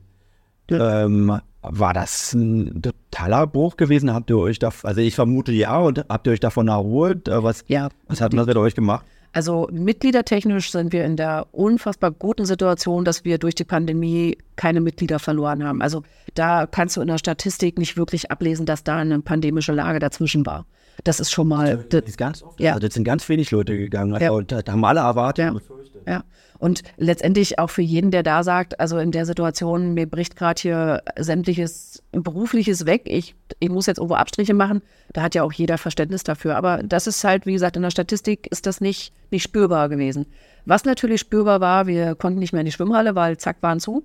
Das heißt, unser Ausbildungsort Schwimmhalle war weg. Wir haben dann im, in dem Rahmen, in dem es möglich war, zum Beispiel im Freiwasser Ausbildungen gemacht. Wir sind dann in, in den Grabosee gefahren und haben da ein bisschen versucht, äh, Ausbildungen zu machen. Ähm, aber ansonsten lag natürlich viel, viel, viel, was so an Ausbildung äh, war, lag natürlich komplett brach. Also das ging eine ganze Weile nichts und dann wurde es ja wieder ein bisschen gelockert und immer, also wir haben immer zugesehen, dass wir die Möglichkeiten, die sich uns bieten, dass wir die auch nutzen. Wir haben immer geguckt, welche Möglichkeiten gibt es. Und gerade in den äh, Infektions, wie hießen die denn, äh, Infektionsschutzgesetz, hieß das so? Weiß schon, Klingt so, weiß, ja, man hat es ein bisschen verdrängt, ne? Ich weiß schon gar nicht mehr. Ist aber auch gut, dass das äh, nicht mehr so im, im direkten Kopf ist, finde ich. Ähm, mhm. Es gab jedenfalls viele, viele Varianten und es gab immer wieder neue ähm, Versionen und das ist jetzt erlaubt und das ist verboten. Und genau in dem Zusammenhang hat man irgendwann noch festgestellt, naja, also wenn wir nicht irgendwie eine Möglichkeit schaffen, äh, Rettungsbilder ausbilden zu lassen, dann haben wir danach ein richtig großes Problem. Also ist man dazu übergegangen, hat gesagt, okay, also wir machen hier eine Ausnahme für Rettungsschwimmen, für das Rettungsschwimmabzeichen Silber, die dürfen dann jetzt wieder. Und so hatten wir einmal so einen Luxusmoment, dass wir die Schwimmhalle wirklich, da kam jemand, der schloss vorne die Tür am Turm auf und wir durften rein Ganz und durften, durften für, also diejenigen, die in der Rettungsschwimmausbildung Silber waren, die durften in die Schwimmhalle und wir hatten die Schwimmhalle komplett für uns allein. Und ich glaube, jeder, der so in der Schwimmhalle im Wasser unterwegs ist, der weiß, was das für ein Luxus ist. Also was das für ein Moment ist, wenn man in, diese, in dieses komplett leere Becken eintauchen darf und einfach nur gleitet nach dem Reinspringen. Also das ist ein Moment, aber da sind wir wieder, Wasser hat so viel Stärke. Wasser kann so viel. Ja. Hat es auch was gemacht mit der Schwimmfähigkeit von den Menschen? Unbedingt, ja. Na, dadurch, dass eben keine Ausbildungsmöglichkeiten da waren, dass äh, Schwimmkurse abgesagt werden mussten, ähm, selbst Schwimmkurse, die wir angesetzt hatten und die wir starten wollten, da gab es dann nochmal so eine Welle zum Beispiel, wo wir erst die eine Absage krankheitsbedingt hatten, dann die nächste, die nächste und das wurde immer mehr und wir waren in der ganzen Woche nur damit beschäftigt, die ausgefallenen Plätze nachzubesetzen und haben dann festgestellt. Ja, auch privat im Kontakt Ja, gewesen. genau. Also das ist genau die Zeit, mein, meine Kinder waren gerade in der Phase wie. Ja, genau das. Und haben gesagt, es ist Irrsinn, jetzt diesen Kurs zu starten, weil wir schaffen es mit Sicherheit nicht über den ersten Tag hinweg. Also da bringen wir alle nur in Gefahr miteinander. Das mussten wir dann absagen kurzfristig. Ja. Und so ging es ja ganz vielen. Ja. Ne? Also auch, auch andere, die ähm, Rettungsschwimmkurse oder die Schwimmkurse für Kinder anbieten, ähm, konnten ja nicht tätig werden. So dass ganz viele Kinder, auch im Schulschwimmenbereich, nicht mehr ausgebildet worden sind. Und das merken wir jetzt auch in den Zahlen bei den Schwimmkursen, dass da teilweise ähm, Kinder dabei sind vom Alter, wo man sagt, ach guck mal, also eigentlich müsstest du schon. Äh, zu normalen Zeiten wäre das wahrscheinlich ein Kind, das in dem Alter eigentlich schon längst weiter gewesen wäre. Aber wenn nichts angeboten wird, dann kann eben auch äh, das Kind nicht, nicht schwimmen lernen. So. Und ähm, da gab es ja dieses Jahr zum ersten Mal bundesweit durch die DLRG initiiert einen äh, Tag des Schwimmabzeichens. Da haben wir hier in Oranienburg ähm, in Kooperation mit der Turmerlebnis City, also da ist auch Marco Jenrich zum Beispiel jemand, der da sehr hinterher war, hat er, war ein tolles Zusammenarbeiten mit ihm. Schöne Grüße oder so jemand, den, den kennt man, den kennen alle. Oh, unbedingt, ja. Ähm, der äh, uns da sozusagen, also der dafür gesorgt hat, dass wir da zwei Bahnen kriegen, um diesen Tag durchführen zu können und so, ne? Ähm, und da haben wir Schwimmabzeichen abgenommen, acht Stunden lang und waren wirklich, wirklich ähm, auch zahlenmäßig wirklich unterwegs und haben viele Schwimmabzeichen abgenommen. Also wir haben keine Ausbildung gemacht an dem Tag, sondern wir haben wirklich nur die Prüfungen und haben mal geguckt, was kannst du schon. Und die meisten haben zumindest die Prüfungen geschafft. Es waren ganz wenige, wo man gesagt hat, ach naja, übt man noch ein bisschen und dann beim nächsten Versuch wird es dann auch. Aber das sind so Aktionen, wo man wirklich gucken kann und auch mal aufmerksam machen kann darauf, wie hoch der Bedarf eigentlich ist. Und genau deswegen ist es so wichtig, dass so eine Turmerlebnis-City auch offen bleibt. Und klar, das kann für eine, für eine Stadt, ist das kein Gewinngeschäft.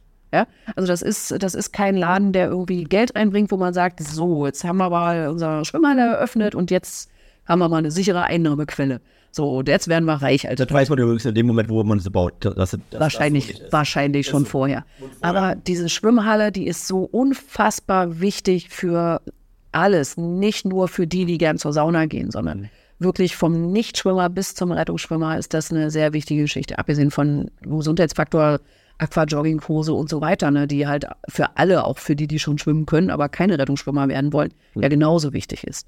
Ja, und nebenbei, also hat er natürlich auch einen Spaßfaktor, also dann 200 der andere Bereich und da dürfen ja. Sportvereine. Ja. Und gerade jetzt äh, soll bloß erwähnt sein, weil du es äh, gerade eher ansprichst, den Turm, äh, der, äh, also die Wehrschätze für den Turm, wir haben jetzt gerade eine neue Aufgabe, dass wir äh, Zentren schaffen sollen, nicht nur die Stadt Oranienburg, sondern deutschlandweit. Das ist durch den, die Ukraine-Krise ausgelöst, äh, wo Orte, ich sag mal, im Notfall Energie autonom, äh, also wo Duschen sind, wo eine Heizung ist, wo man Leute unterbringen könnte. Notfallvorsorge. Notfallvorsorge. Und dann gehst du natürlich durch die Stadt, du sowas brauchst du nicht mal nehmen. Also ja. gigantische Millionen ähm, ja. Beträge, aber dadurch hat der Turm nochmal wieder eine andere Bedeutung ja. bekommen, weil da ist alles da. Also, ja, da als Schutzraum, ja. Natürlich ein paar Sachen dann noch, noch äh, dann umgestalten. Aber der Turm ist viel, viel, viel mehr als ein kleines Spaßbad, was uns auch um Geld kostet. Ja. Wir, ja. wir, lieben ihn und wir wollen ihn haben, ja. wir brauchen ihn aber. Zumindest kostet uns auch einen Haufen Geld. ja, wir, also aus, bestimmt stehen wir in Kontakt und ge verhandeln da auch. Ge ne? Genau. Also das ist tatsächlich so. Ist aber auch was, was viele gar nicht wissen. Ne? Also ähm, wenn wir in der Schwimmhalle Ausbildung machen, dann bezahlen wir pro Bahn pro Stunde. Dafür auch Geld. Genau wie jeder andere. Also wenn du jetzt losgehst und sagst, so, ich wollte schon immer meine Bahn für mich haben, Thomas Erlebnis City, ich buche mal Stunde X bis Y, ich möchte da mal schwimmen gehen, dann bezahlst du denselben Satz, den wir auch bezahlen. So, aber da sind wir genau an dem Punkt. Das ist klar, das muss irgendwie, also es darf nicht das Stadtsäckel leer saugen. Ja, also es muss irgendwie so ein Zwischending bleiben, eben weil es wichtig ist, ist es wichtig, ähm, die Schwimmhalle auch zu erhalten. Es gibt Teile in Brand, äh, im, nicht in Brandenburg, sondern in der Bundesrepublik Deutschland, Baden-Württemberg zum Beispiel ganz stark betroffen. Auch von der DLRG, ne? So eine Studie. Ja, die haben, nein, nicht eine Studie, sondern da gab es eine Petition richtig gegen das, gegen das Bädersterben, ja. Da gibt es Landstriche. Da Begriff, also ja. Ja, da gibt es richtig eine Petition, die dann eingereicht worden ist. Also da ist die, die Zeichnungsfrist, die ist erst da schon. schon also nee, habe ich jetzt nicht im Kopf. Nee. Gelesen, ich habe es jetzt aber auch nicht mehr als präsent. Ja. Aber das ist unglaublich, wie viele Bäder in den letzten zehn Jahren ja, geschossen Ja, da gibt es Landstriche, da fahren die Kinder, wenn die zum Schulschwimmen gebracht werden müssen, mehr als 30 Kilometer mit dem Bus, um zur nächsten Schwimmhalle zu kommen. Und wenn wir mal nur im, ins Land Brandenburg gucken, da gibt es zum Beispiel in Frankfurt oder eine Schwimmhalle, die jetzt auch, also wo es darum geht, dass sie zugemacht wird, müsste saniert werden. Hat man das Geld zum Sanieren? Nee, hat man eigentlich nicht. So, und was das bedeuten würde für diese Region, die müssten dann auch alle von Frankfurt oder bis nach Fürstenwalde fahren, wenn da die Schwimmhalle erhalten bleibt. Auch das ist ja, ne, also das ist überall ein gleiches Ringen. Und was das bedeutet, dass die Kinder eben keine, keine Schwimmhalle mehr vor Ort haben. Also die Schwimmhallen sind, finde ich zumindest, ganz häufig unterschätzte, ähm, Absolut, ja. unterschätzte Einrichtungen, ja. Also unterschätzt im Sinne von, naja, die sind ja da. Naja. Das ist ein Goodie, was wir uns leisten, ja, uns leisten können. Naja, ist halt für die, die mal so ein bisschen Kacheln zählen wollen. Nee, so eine Schwimmhalle ist viel, viel mehr. Und ich merke es jetzt selber ja auch, eine Schließzeit, ähm, die jetzt ja schon da ist. Also wir haben über die, über die Sommerpause, äh, über die Sommerferien ist bei uns immer kein Training und dann kommt ja die Schließzeit und die Schließzeit, die angesagt ist jetzt auch ein bisschen länger, weil eben einiges neu gemacht werden muss im Sportbad, wo du auch sagst, so, oh, eigentlich soll es jetzt mit dem Training endlich mal wieder losgehen, kann es aber gerade nicht. Gut, okay, jetzt ist das Wetter noch so, dass man halbwegs ins Freiwasser kann. Ne? Also wenn es nicht gerade Blitz und Donnert, dann ne? wissen wir alle, Baderegeln und so. Machen wir nicht. Also können wir vielleicht auch nochmal, vielleicht ja. nochmal drei, vier Sachen sehr gern. noch mal den ja. Schwimmer mit auf den Weg gehen. Ja, sehr gern. Ähm, aber also wenn, wenn das Wetter es zulässt, dass man ins Freiwasser geht und sich da bewegt, ne, ist ja in Brandenburg sind wir da ja in einer Luxussituation, aber wenn man da in andere Stellen in Deutschland guckt, die haben mal nicht eben so viele Seen überall an, an jeder Ecke. Wir haben in Oranienburg sogar gleich zwei wirklich tolle Seen. Eigentlich, eigentlich noch mehr, wenn der, also Grabosee und Ledelsee meinst du? Ja, genau, die großen, ne? Immer, ne? Man darf nicht vergessen, bin zugezogen. Ich kenne die großen Pfützen. Oder so Thema, das, was wir darüber sprechen müssen. Aber ähm, sag noch mal ein paar. Ich habe noch ein Thema, das ich vorher noch bringen wollte. Wir waren nämlich gerade auch bei Schwimmen. Ähm, ist das ein Thema, was nur Kinder betrifft oder ist das auch ein Erwachsenenthema? Ich glaube, ich glaube, dass es tatsächlich auch Erwachsene betrifft, aber dass das nicht nur pandemiebedingt ist, sondern dass Erwachsene in der Schwimmfähigkeit, also ich glaube, da würde ich sogar schon ein bisschen vorher ansetzen, nämlich bei Jugendlichen.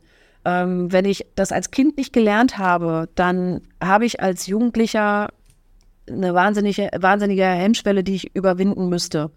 Und ich glaube, da gibt es eine große Dunkelziffer von Jugendlichen, die diese Hemmschwelle nicht überwinden, weil sie sich nicht trauen, zum Beispiel. Weil sie sich nicht trauen zu sagen, ich kann nicht schwimmen, ich müsste das mal lernen. Also das ist, glaube ich, kein Pandemie-Ding. Ich glaube, das gab es auch schon immer vorher. Und ähm, wenn du dann nicht anfängst, irgendwann als Erwachsener. Nicht jeder. Manche haben dann auch eine Sportbefreiung oder dieser Schwimmunterricht, der ist ja nur ein kleines Zeitfenster. Und wenn ich da vielleicht gerade eine Verletzung habe, zum Beispiel, wenn ich mir ein Bein gebrochen habe, dann bin ich raus. Dann ist dieses Zeitfenster für mich als Kind weg. Und wenn ich, wenn ich dann niemanden habe, der mich an die Hand nimmt, meine Eltern, die sagen, Mensch, hier komm, ich habe dir da mal was rausgesucht, mach mal. Wenn das nicht passiert, dann ist das wie eine Bugwelle, die man vor sich herschiebt. Und je später man damit anfangen möchte, umso schwieriger fällt es einem dann. Also ich habe zum Beispiel auch als Erwachsene erst richtig Krautschwimmen gelernt. Das konnte ich nicht, habe ich auch aus dem Schulschwimmen nicht mitgenommen. Also gut, das, das können die wenigsten. Also ich äh, mache Brustschwimmen. Also, weil, also ich kann zwar kraulen, also die Arme kraulen, ja. aber dabei erträge ich halt irgendwie. Wäre doof. Ja. Dann lass besser. Dann lieber Brustschwimmen, ja.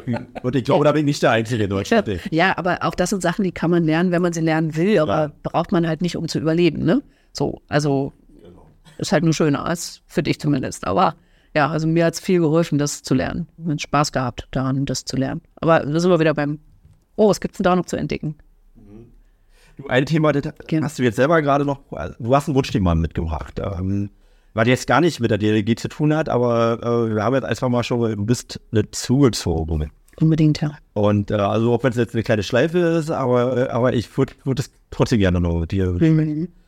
Äh, ich war mir nicht so bewusst, aber das ist ein Thema in der Wahrnehmung. Schon, ja. Also du hast ja Kitas in der Stadt, du hast Schulen in der Stadt, du hast Wohnungen in der Stadt. Mhm. Und gerade die drei Bereiche sind Mangelbereiche. Auch wenn es jetzt tolle neue Kitas gibt und tolle neue Schulen und auch Wohnungen entstehen. Das ist total wichtig, dass da was passiert. Aber in der Wahrnehmung derjenigen, die hier schon vielleicht lange, lange, lange wohnen, die hier aufgewachsen sind und die versuchen genau an so eine rare Ressource ranzukommen, wie zum Beispiel ein Kita-Platz, die gucken und sagen, boah, die ganzen Zugezogenen, die nehmen uns alle Plätze weg. So, und dann denke ich manchmal so, ja, Zuzug ist, glaube ich, beides. Das ist Fluch und Segen gleichermaßen. Ein Zuzug kann überrollen, in einem Zuzug sind aber auch Chancen drin, wenn man da gut mit wächst. Und ich glaube, die Stadt ist da auf einem tollen Weg. Also zumindest das, was ich wahrnehme, ist da wirklich ein Weg, wo ich denke, sehe ich nicht in allen Gemeinden und Ortschaften so, dass da so ein Wachstum stattfindet. Also wenn Menschen hinziehen, dann muss auch viel passieren. Und dann gibt es Stimmen, die sagen, ja, dann, dann dürfen wir die nicht herziehen lassen. Ja, aber ist ja schon auch noch ein freies Land.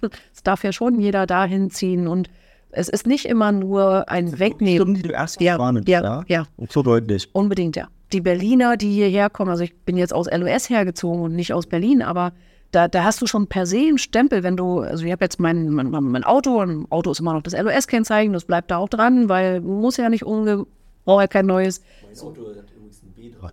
Siehst du? Das Schlimmer geht gar nicht. Siehst du? So, und dann, dann sieht man dich damit durch die Gegend fahren vielleicht und dann bist du vielleicht ja auch der Böse, der hier auch alles verstopft. Und trotzdem wirkst du in dieser Stadt und schaffst ja auch was. Und das ist genau das, was ich meine, wo ich sage, da möchte ich gerne auch eine Lanze für brechen. Menschen, die hierher ziehen, die können ja durchaus für diese Gesellschaft hier vor Ort ja auch ein Schatz sein und eine, ein Zugewinn sein. Und diesen Zugewinn zu entdecken und auch zuzulassen und zu sagen, okay, du bist neu hierher gezogen oder so wie äh, beim, beim alten Speicher, da sind ja unfassbar viele Wohnungen entstanden. Da sind wahrscheinlich, ich kenne die Zahlen nicht, aber wahrscheinlich auch viele neue Menschen hingezogen, die vorher nicht in Oranien waren. Das ist ja nicht so vorhergesehen. Die ja, sind, sind tatsächlich sogar ein, also alte Oranienburger okay. mitgezogen. Witzig. Damit ja. haben die, die haben gedacht, also das wird ja ein ganz kleiner Teil sein, sondern ja. dass das in der Regel Berliner sein ja. sind, auch weil die Wohnungen nicht ganz billig sind. Also auch da, wo ich hingezogen bin, als ich nach Oranienburg zog, da ist ja auch ein Neubau gewesen und auch da ist so eine Mischung aus Alteingesessenen, aber auch ganz vielen Zugezogenen. Ähm, und auch da, wenn du dich mit den anderen mal unterhältst, die dann zum Beispiel aus Berlin kamen oder die aus Barnim dazugezogen sind, dann hörst du genau da auch die Stimme, ja, immer diese Zugezogenen. Und da denke ich, ja, aber, na klar, die bringen ihre Kinder mit, die müssen zur Schule, die müssen in die Kita, die brauchen eine Wohnung, aber äh, die bringen ja auch was mit an Potenzial. Die wirken ja auch in vielen Fällen. Und genau das darf man, glaube ich, auch zulassen. Also da darf man auch mal gucken, wer bist denn du und was kannst denn du für uns vielleicht Gutes tun. Das ist auch Ausdruck einer aufblühenden Stadt tatsächlich. Ja. Also ich sag mal, es gibt auch andere Städte, die äh, schrumpfen, sterben quasi aus und die Leute, die als erstes gehen, sind die fitten Leute, sag ich Ja. mal. Und ähm, die gehen dann in Städte wie nach Oranienburg. Also das ist eine unglaubliche Chance, die wir da gerade haben. Wir wachsen jetzt, also im Moment und die Tendenz äh, scheint nicht abzubrechen. Um 2% pro Jahr, um 1000 Menschen. Also das heißt, wir werden im, Jahr 2024 voraussichtlich die 50.000er Marke knacken.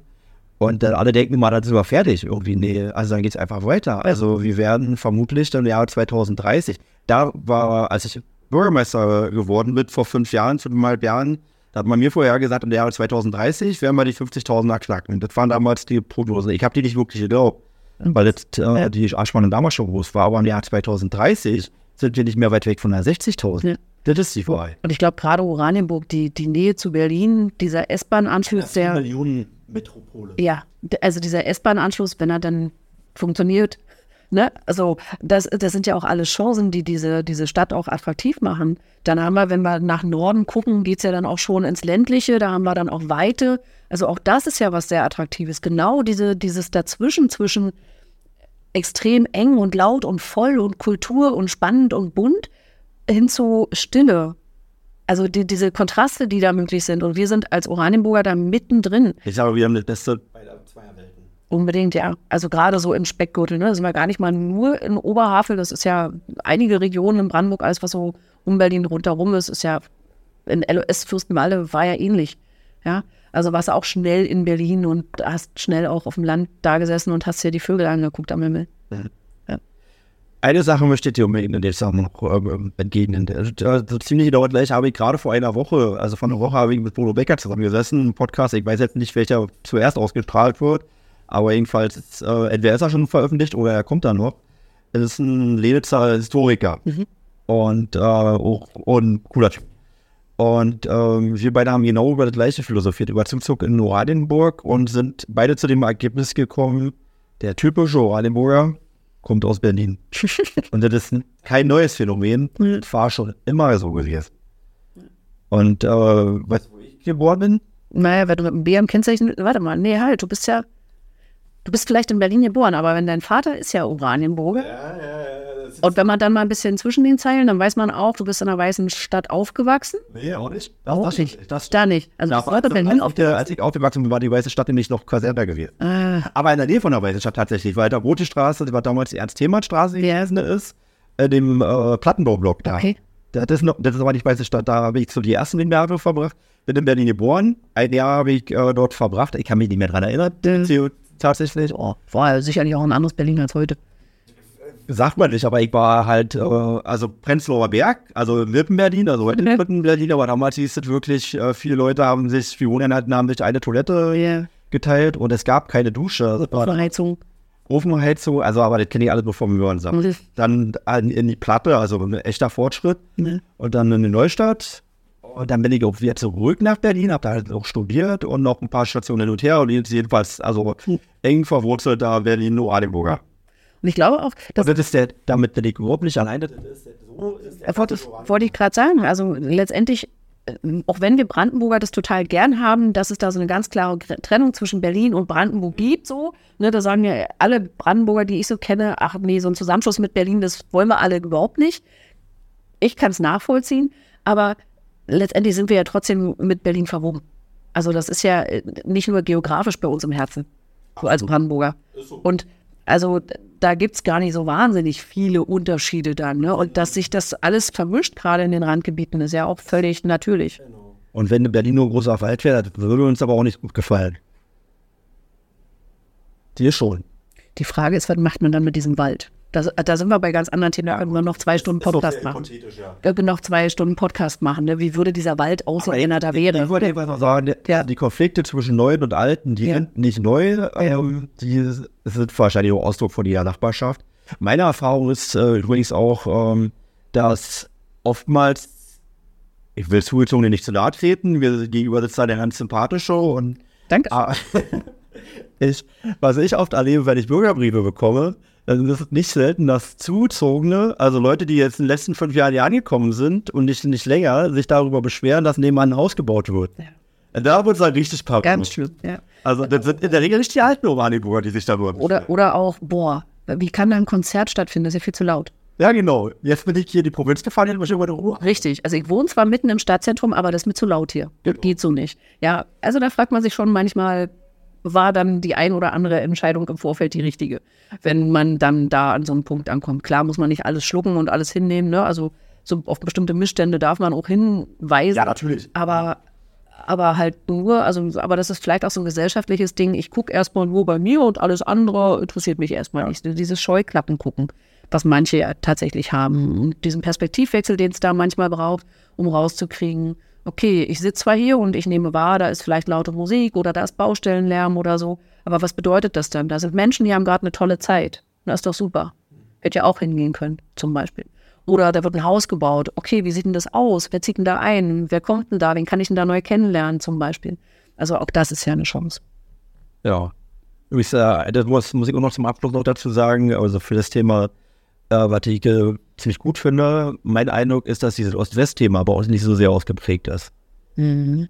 Also, das ist für jüngere Leute mindestens, aber auch einige auch für Mittelalter, ist das eher ein nerviges Thema. Also, wer, wer damit anfängt, und das ist in anderen Regionen von Deutschland, im Osten wie im Westen, und eigentlich umso weiter man weggeht, entweder von Berlin oder von der innerdeutschen Grenze, äh, das ist deutlich ausgeprägt da. Das, das genieße ich dann auch. Vielleicht, vielleicht kommt es auch an, mit wem man es zu tun hat. Also ich habe ja, du musst Durchmischung wollte ich, wollte ich gerade sagen, wir haben ja eine lange Zeit auch schon, die seit, seit der Wiedervereinigung in, in, ins Land gegangen ist. Weil ich habe zum Beispiel einen sehr, sehr großen, wichtigen Teil meiner Familie in Münster zu wohnen.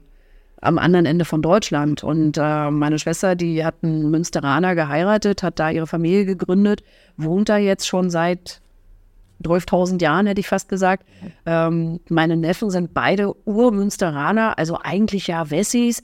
Äh, Ja, aber trotzdem sind da ja auch Ostgene drin. Und eigentlich ist das alles überhaupt gar nicht so wild. Und wir sind ja auch Menschen wie du und ich. Also ob jetzt Ost oder West, ich glaube, so diese rosa-rote Rückblickbrille. Im Osten war ja alles so viel besser. Im Osten gab es Sachen, die waren toll, im Osten gab es Sachen, die waren wirklich nachweislich überhaupt nicht toll. So, es gab ja auch da alles. Und zu gucken, okay, das ist ein Teil unserer Vergangenheit. Auch ich bin ja ein 76er Baujahr, auch kein Geheimnis. Ich bin ja auch im Osten aufgewachsen. Also ich fuchs aus Bad Sau, oder? Das ist deine Ja, ja, ja, ja. Da bin ich geboren, genau, ja. Schön. Und bist in der Ecke Fürstenwalder aufgehoben. Ja, ja, ja. Also in Bad Sau geboren und schon immer in Fürstenwalde, also fast schon immer da geboren. Also im Prinzip so gefühlt bist du ja, ist ja wie Oranienburg so ein bisschen. Also Berliner. Auf jeden Fall Speckgürtel, ja, das auf jeden Fall schon. Ähm, und ne, Bad Saren, Scharmützelsee, schon da schon viel Wasser. ähm, aber genau, und ich hatte halt meine, meine Jugendzeit, meine Kindheit, meine Jugendzeit war so DDR-Zeit und ähm, dann so diese prägende Zeit, das Heranwachsen, Erwachsenwerden, das war ja dann schon zu Westzeiten. Und ich glaube, für mich war das tatsächlich eine sehr gute Geschichte. Also ich habe tolle Erinnerungen an meine Kindheit. Ich habe tolle Erinnerungen an, an Sachen, die in der Schule gelaufen sind. Ich persönlich kann dieses Pionierdasein nicht, nicht äh, verteufeln, weil ich da tolle Erinnerungen dran habe und so, ne? Aber so verknüpft es halt jeder anders. Und wer zu DDR-Zeiten sehr, sehr negative Erfahrungen gemacht hat, der wird eben da auch ganz andere Erinnerungen an die Zeit haben und das eben auch im Jetzt, also im Hier und Jetzt anders verknüpfen, als das vielleicht in unserer Generation schon ist. Und deine Generation ist da ja schon nochmal.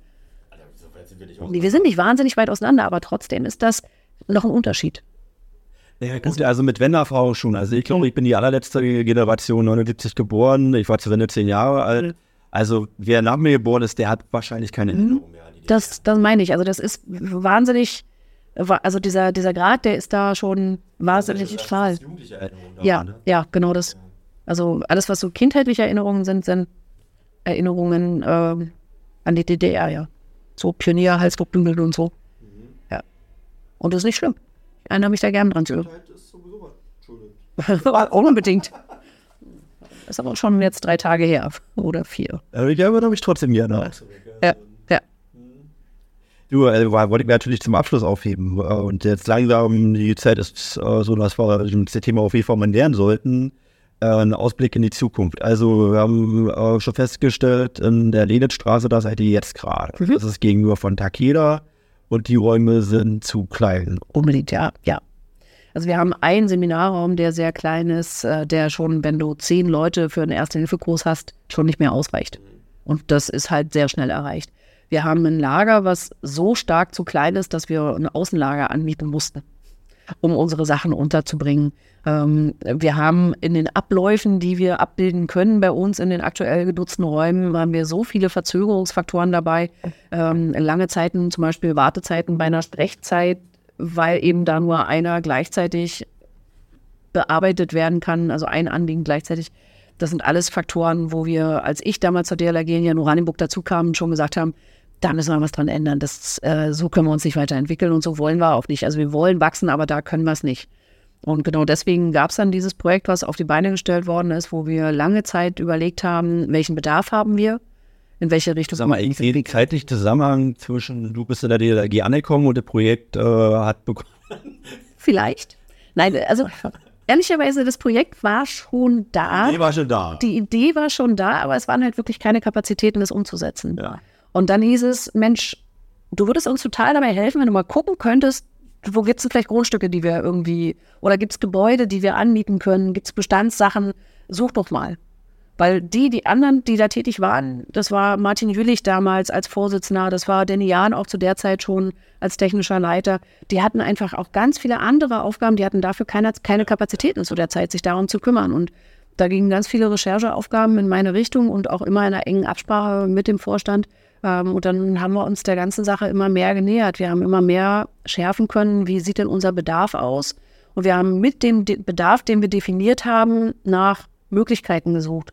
Wir haben zum Beispiel vom Landkreis die ehemalige Kantine äh, in einer Kaserne in Lenitz angeboten äh, bekommen und haben die angeguckt und haben versucht, ist das, was wir brauchen, hier irgendwie umsetzbar?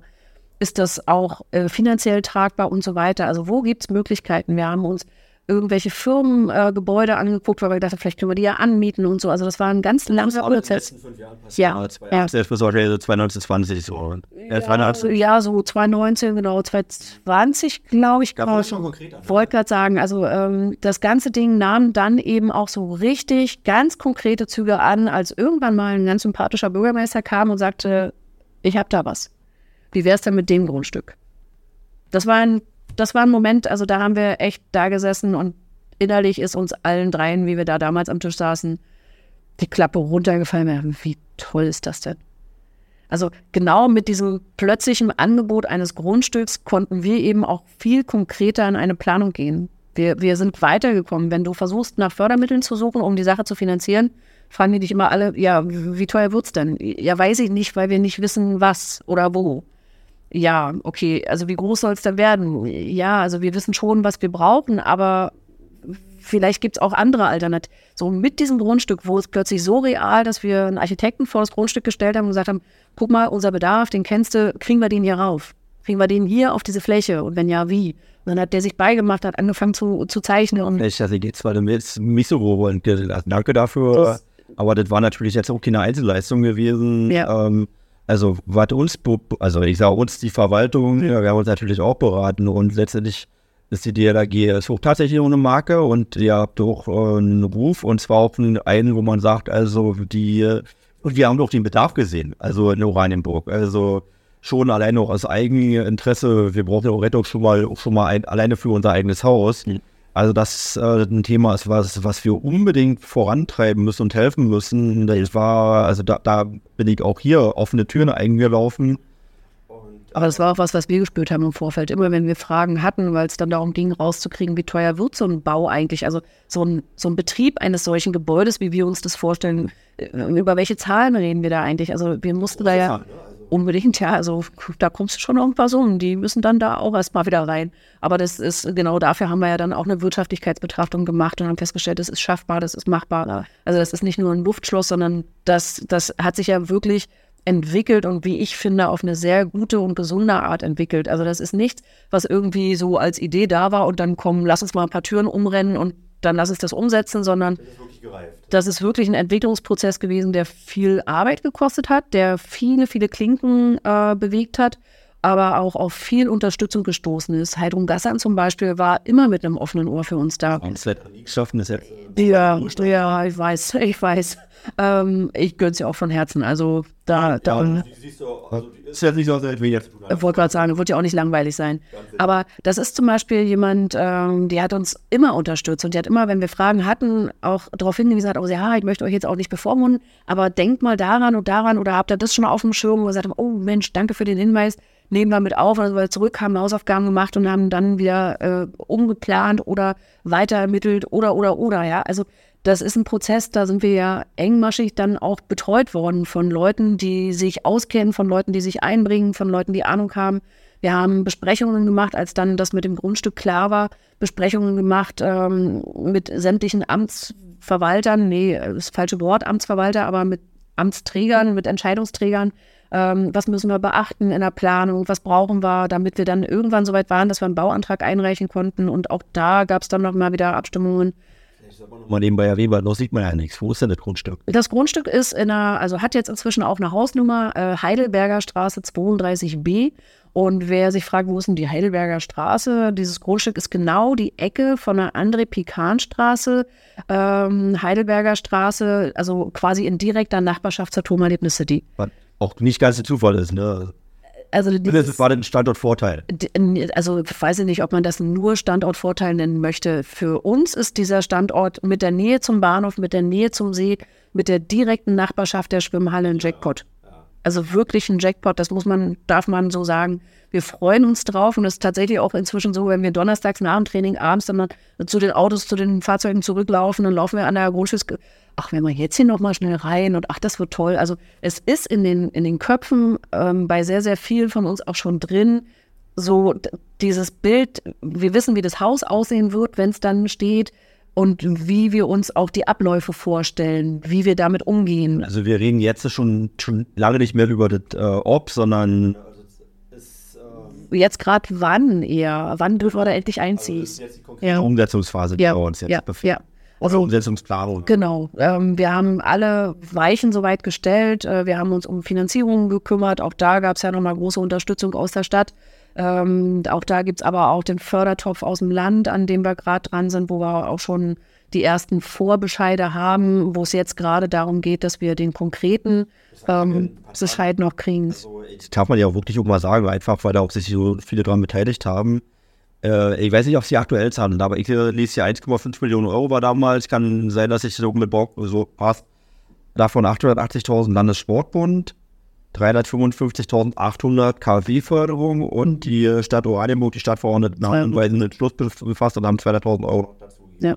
Also die 880.000 Landessportbund sind Fördermittel, die aus dem goldenen Plan kommen. Goldener Plan ist ein Landesfördertopf, äh, der in Zusammenarbeit mit dem Landessport, also mit dem Kreissportbund, Landessportbund und dann entscheidend mit dem MBJS, also Ministerium für äh, Bildung, Jugend und Sport, ähm, da dann die Fördermittel äh, vergeben werden. Also das sind Landesfördermittel, die da kommen. Also die kommen nicht nur vom Landessportbund, sondern die kommen tatsächlich ähm, aus Landesgeldern. Und das ist halt auch eine Summe, wenn man da 880.000 Euro hört, die ich unfassbar groß finde. Und wo ich auch sage, da, da, da ist genau die Antriebsfeder, auch in diesem Projekt weiterzumachen. Da sind Menschen, die genauso erkennen, welches Potenzial in diesem Projekt steckt wie wir.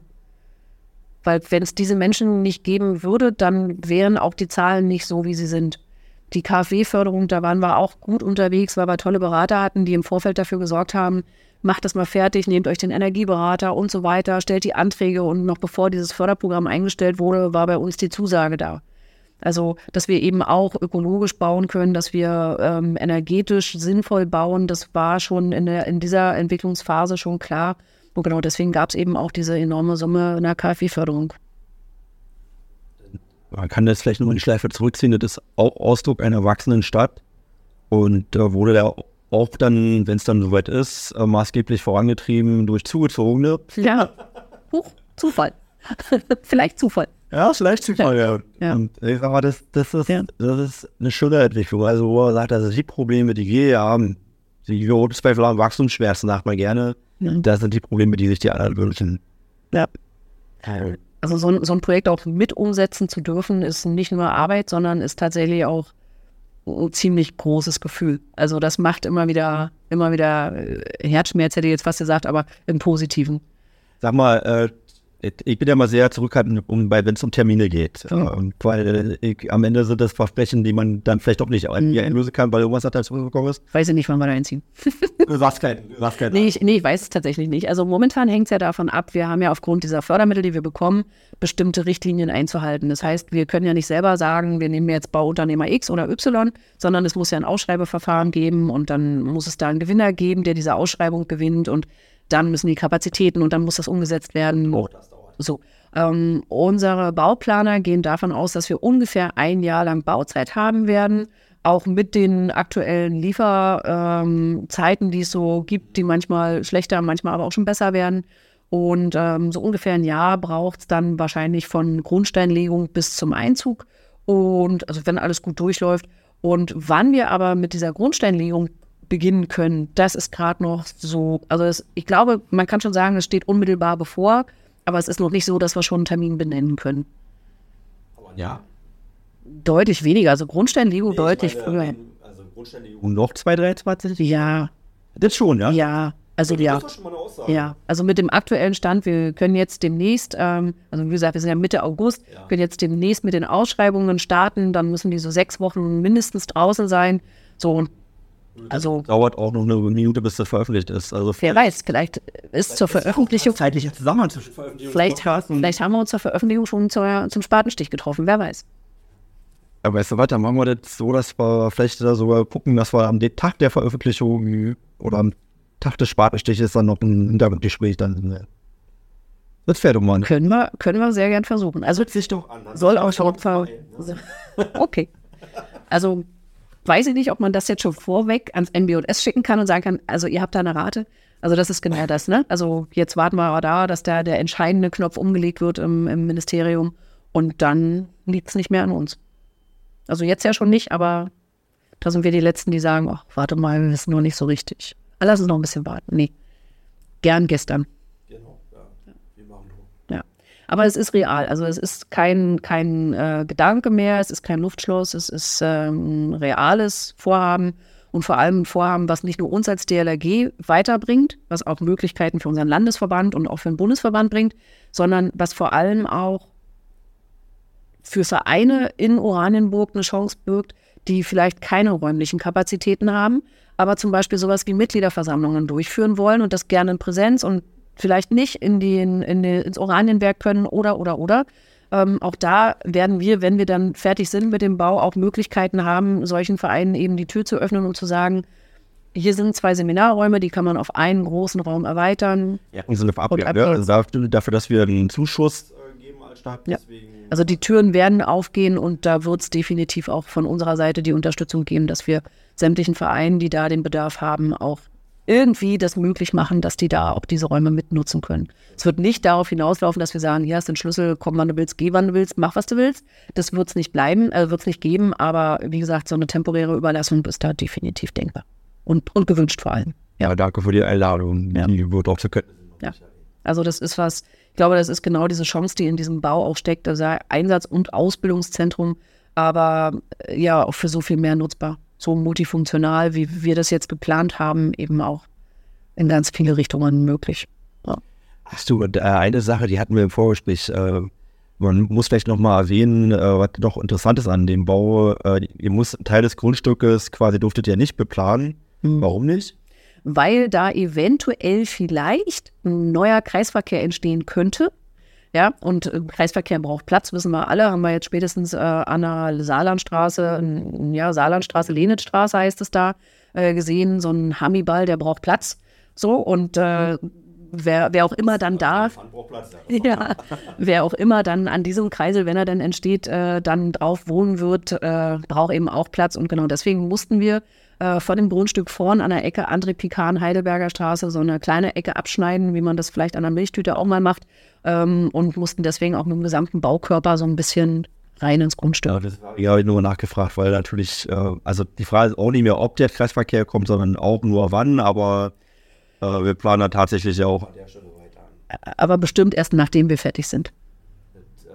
Wenn ihr ein Jahr braucht, dann können wir, kann ich dir glaube ich versprechen. Das, das wäre super, weil dann sonst wenn wir die, den, den, ähm, Während der Bohrphase. wenn wir die Zufahrt der Teile der Baumaterialien durch die Heidelberger Straße schicken müssten, glaube ich, gäbe es einige, die da Fragen hätten.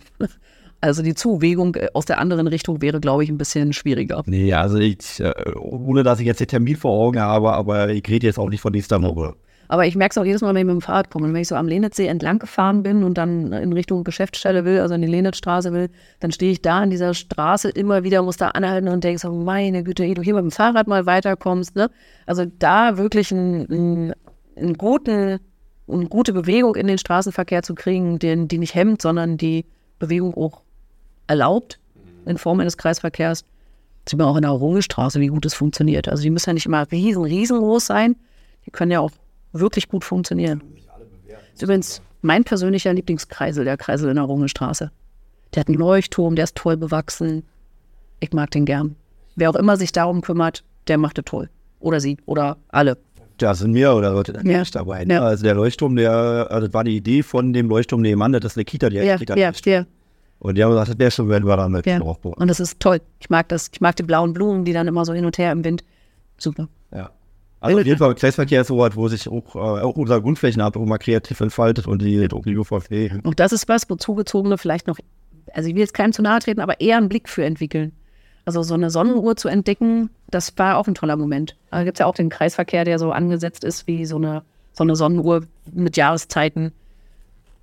Also was auch immer für ein Konzept dahinter steckt, für mich sind das Jahreszeiten und für mich ist das ein Uhrenkonzept und so der, der, wenn man Richtung Kaufland weiterfährt, äh, der Kreise, der, glaub, der, ja, der Vor Vorkaufland, glaube ich. Das ist der am Luise Henrietten? Nee, der ist, glaube ich, am Kaufland. Ja, Friedensstraße, Ecke äh, Kremner Straße, das ist das. An der Tankstelle da, meinst du wohl. Straßennamen an einer Waschanlage. Ich glaube, Genau, ich weiß jetzt nicht, ob es der ist oder der kurz davor. Also das sind jetzt zwei direkt hintereinander. Einer von den, einer von den beiden ist es. Aber grundsätzlich kann man ja sagen, die Kreisverkehre sind ja alle irgendwie kreativ unterwegs hier in Oranienburg. Und das finde ich toll. Ich finde auch toll, dass es unserem Hannibal so gut geht. Also der hat ja, hat ja irgendwie eine Geschichte in Oranienburg gehabt, wo es ihm nicht so gut ging. Dann ist er umgezogen nach Legebruch und dann ist er wieder zurückgezogen. Also um die Geschichte vom Hamiball. Also er hat verdient, dass wir das mal irgendwie auswerten, die Geschichte, aber das ist ein eigener Podcast für sich. Mach doch mit ihm mal einen Termin. Mensch, Hannibal, wie geht's dir haben aber ein anderes. Ja. Vielleicht schneiden wir das Gespräch, aber das Vielleicht. ein anderer wirklich. Jetzt, ich jetzt anfange und wir sind jetzt in Minute, naja, wir haben schon Ja, Zeit natürlich wieder gerissen. Tut mir leid. Wir müssen zum Ende kommen. Aber ja, okay, wir reden über Kreisverkehr und Hamiball müssen wir auch nochmal. Hamiball, äh, wer es nicht weiß, also ist vielleicht auch eine Bildungslücke, die ich jetzt nicht voraussetzen darf. Äh, es gibt den Kreisverkehr an der Drope-Brücke, also Ecke Lenitzstraße, an der Pikanstraße, Salatstraße und da drauf ist ein Elefant. Und der ist gestiftet von unserer Partnerstadt Hamm, die als Logo quasi einen Elefanten hat. Und ähm, der, also das waren diplomatische Verwicklungen, bis der seinen richtigen Platz gefunden hat. Und jetzt hat er aber, glaube ich, auch einen Platz. Womit fast alle zufrieden sind, natürlich hast du immer noch die Diskussion darüber, äh, auf der einen Seite ist ja doch der Hintern und äh, ob das jetzt wieder die richtige Seite ist, aber irgendwo muss der Hintern mal sein. Ich mag den da, wo er ist. Ja, aber. Ich freue mich, jedes Mal wieder- wenn ich den sehe. Vielleicht auch, weil ich persönlich auch eine kleine Verbindung zur Stadt Hamm habe. Also auch da schließen sich dann wieder Kreise. Deswegen Der warst du jetzt, das hätten wir ja auch nochmal auswerten, weil der kommt. Nein, nein, nein, nein, so, so wild ist die Verbindung dann doch nicht. Aber äh, es reicht, um diese, diese Namensprägung irgendwie sofort. Also deswegen hat sich dieser Name für mich auch sofort verankert bei mir, weil ich mit dieser Stadt halt auch was Ich verbinde. sage übrigens auch gerne zu dem Platz. Also, also, wir haben ja schon überlegt, ob man den umbenennt, äh, den Hammerplatz. Also, ich würde ja lieber den absoluten Hammerplatz äh, umbenennen. Aber da, da äh, muss man dem Volksmund vielleicht auch noch ein paar Möglichkeiten geben. Da, Ja, da ist Raum für kreative Entfaltung schon, ja, was den Namen angeht. Aber der absolute Hammer. Danach, danach könnte man ja auch mal fragen. der absolute Hammerplatz wäre das wäre doch So, ja, ich weiß nicht, ob das der richtige Ort dafür ist. Also ich glaube, den absoluten Hammerplatz in Oranienburg gibt's, so grundsätzlich, wenn er noch nicht so heißt. Aber ich weiß nicht, ob das der Platz ist. So mit dem Parkplatz daneben und so. Ich glaube, da gibt's, ich glaube, da gibt's Orte, die sind noch, die sind noch mehr Hammer. möglich. Und das werden wir bei unserem nächsten Podcast auch nochmal besprechen. Beim nächsten. Das war übrigens auch noch, du wolltest gerne über, über äh, Potenziale in Oranienburg sprechen. Das haben wir ja jetzt äh, angeschnitten. Ich wollte gerade sagen, dass ich glaube, da sind wir auch immer mal wieder drauf zu sprechen gekommen. Die Stadt hat auf jeden Fall Potenzial und ist vor allem eine liebenswerte Stadt, finde ich zumindest. Ich wohne hier gern, ich fühle mich hier wohl. Ich fühle mich mit dem wohl, was ich hier an Möglichkeiten habe. Ich will hier nicht weg. Das lasse ich jetzt genauso stehen. Ich, bessere Abschlussworte gibt es nicht. Liebe Hörer und Hörerinnen, ich wünsche alles Gute, bleiben Sie gesund und vielleicht bis bald. Bis bald, ganz sicher. Jede kleine Stadt hier läuft, wenn ich Genauso. Vielen lieben Dank. Tschüss.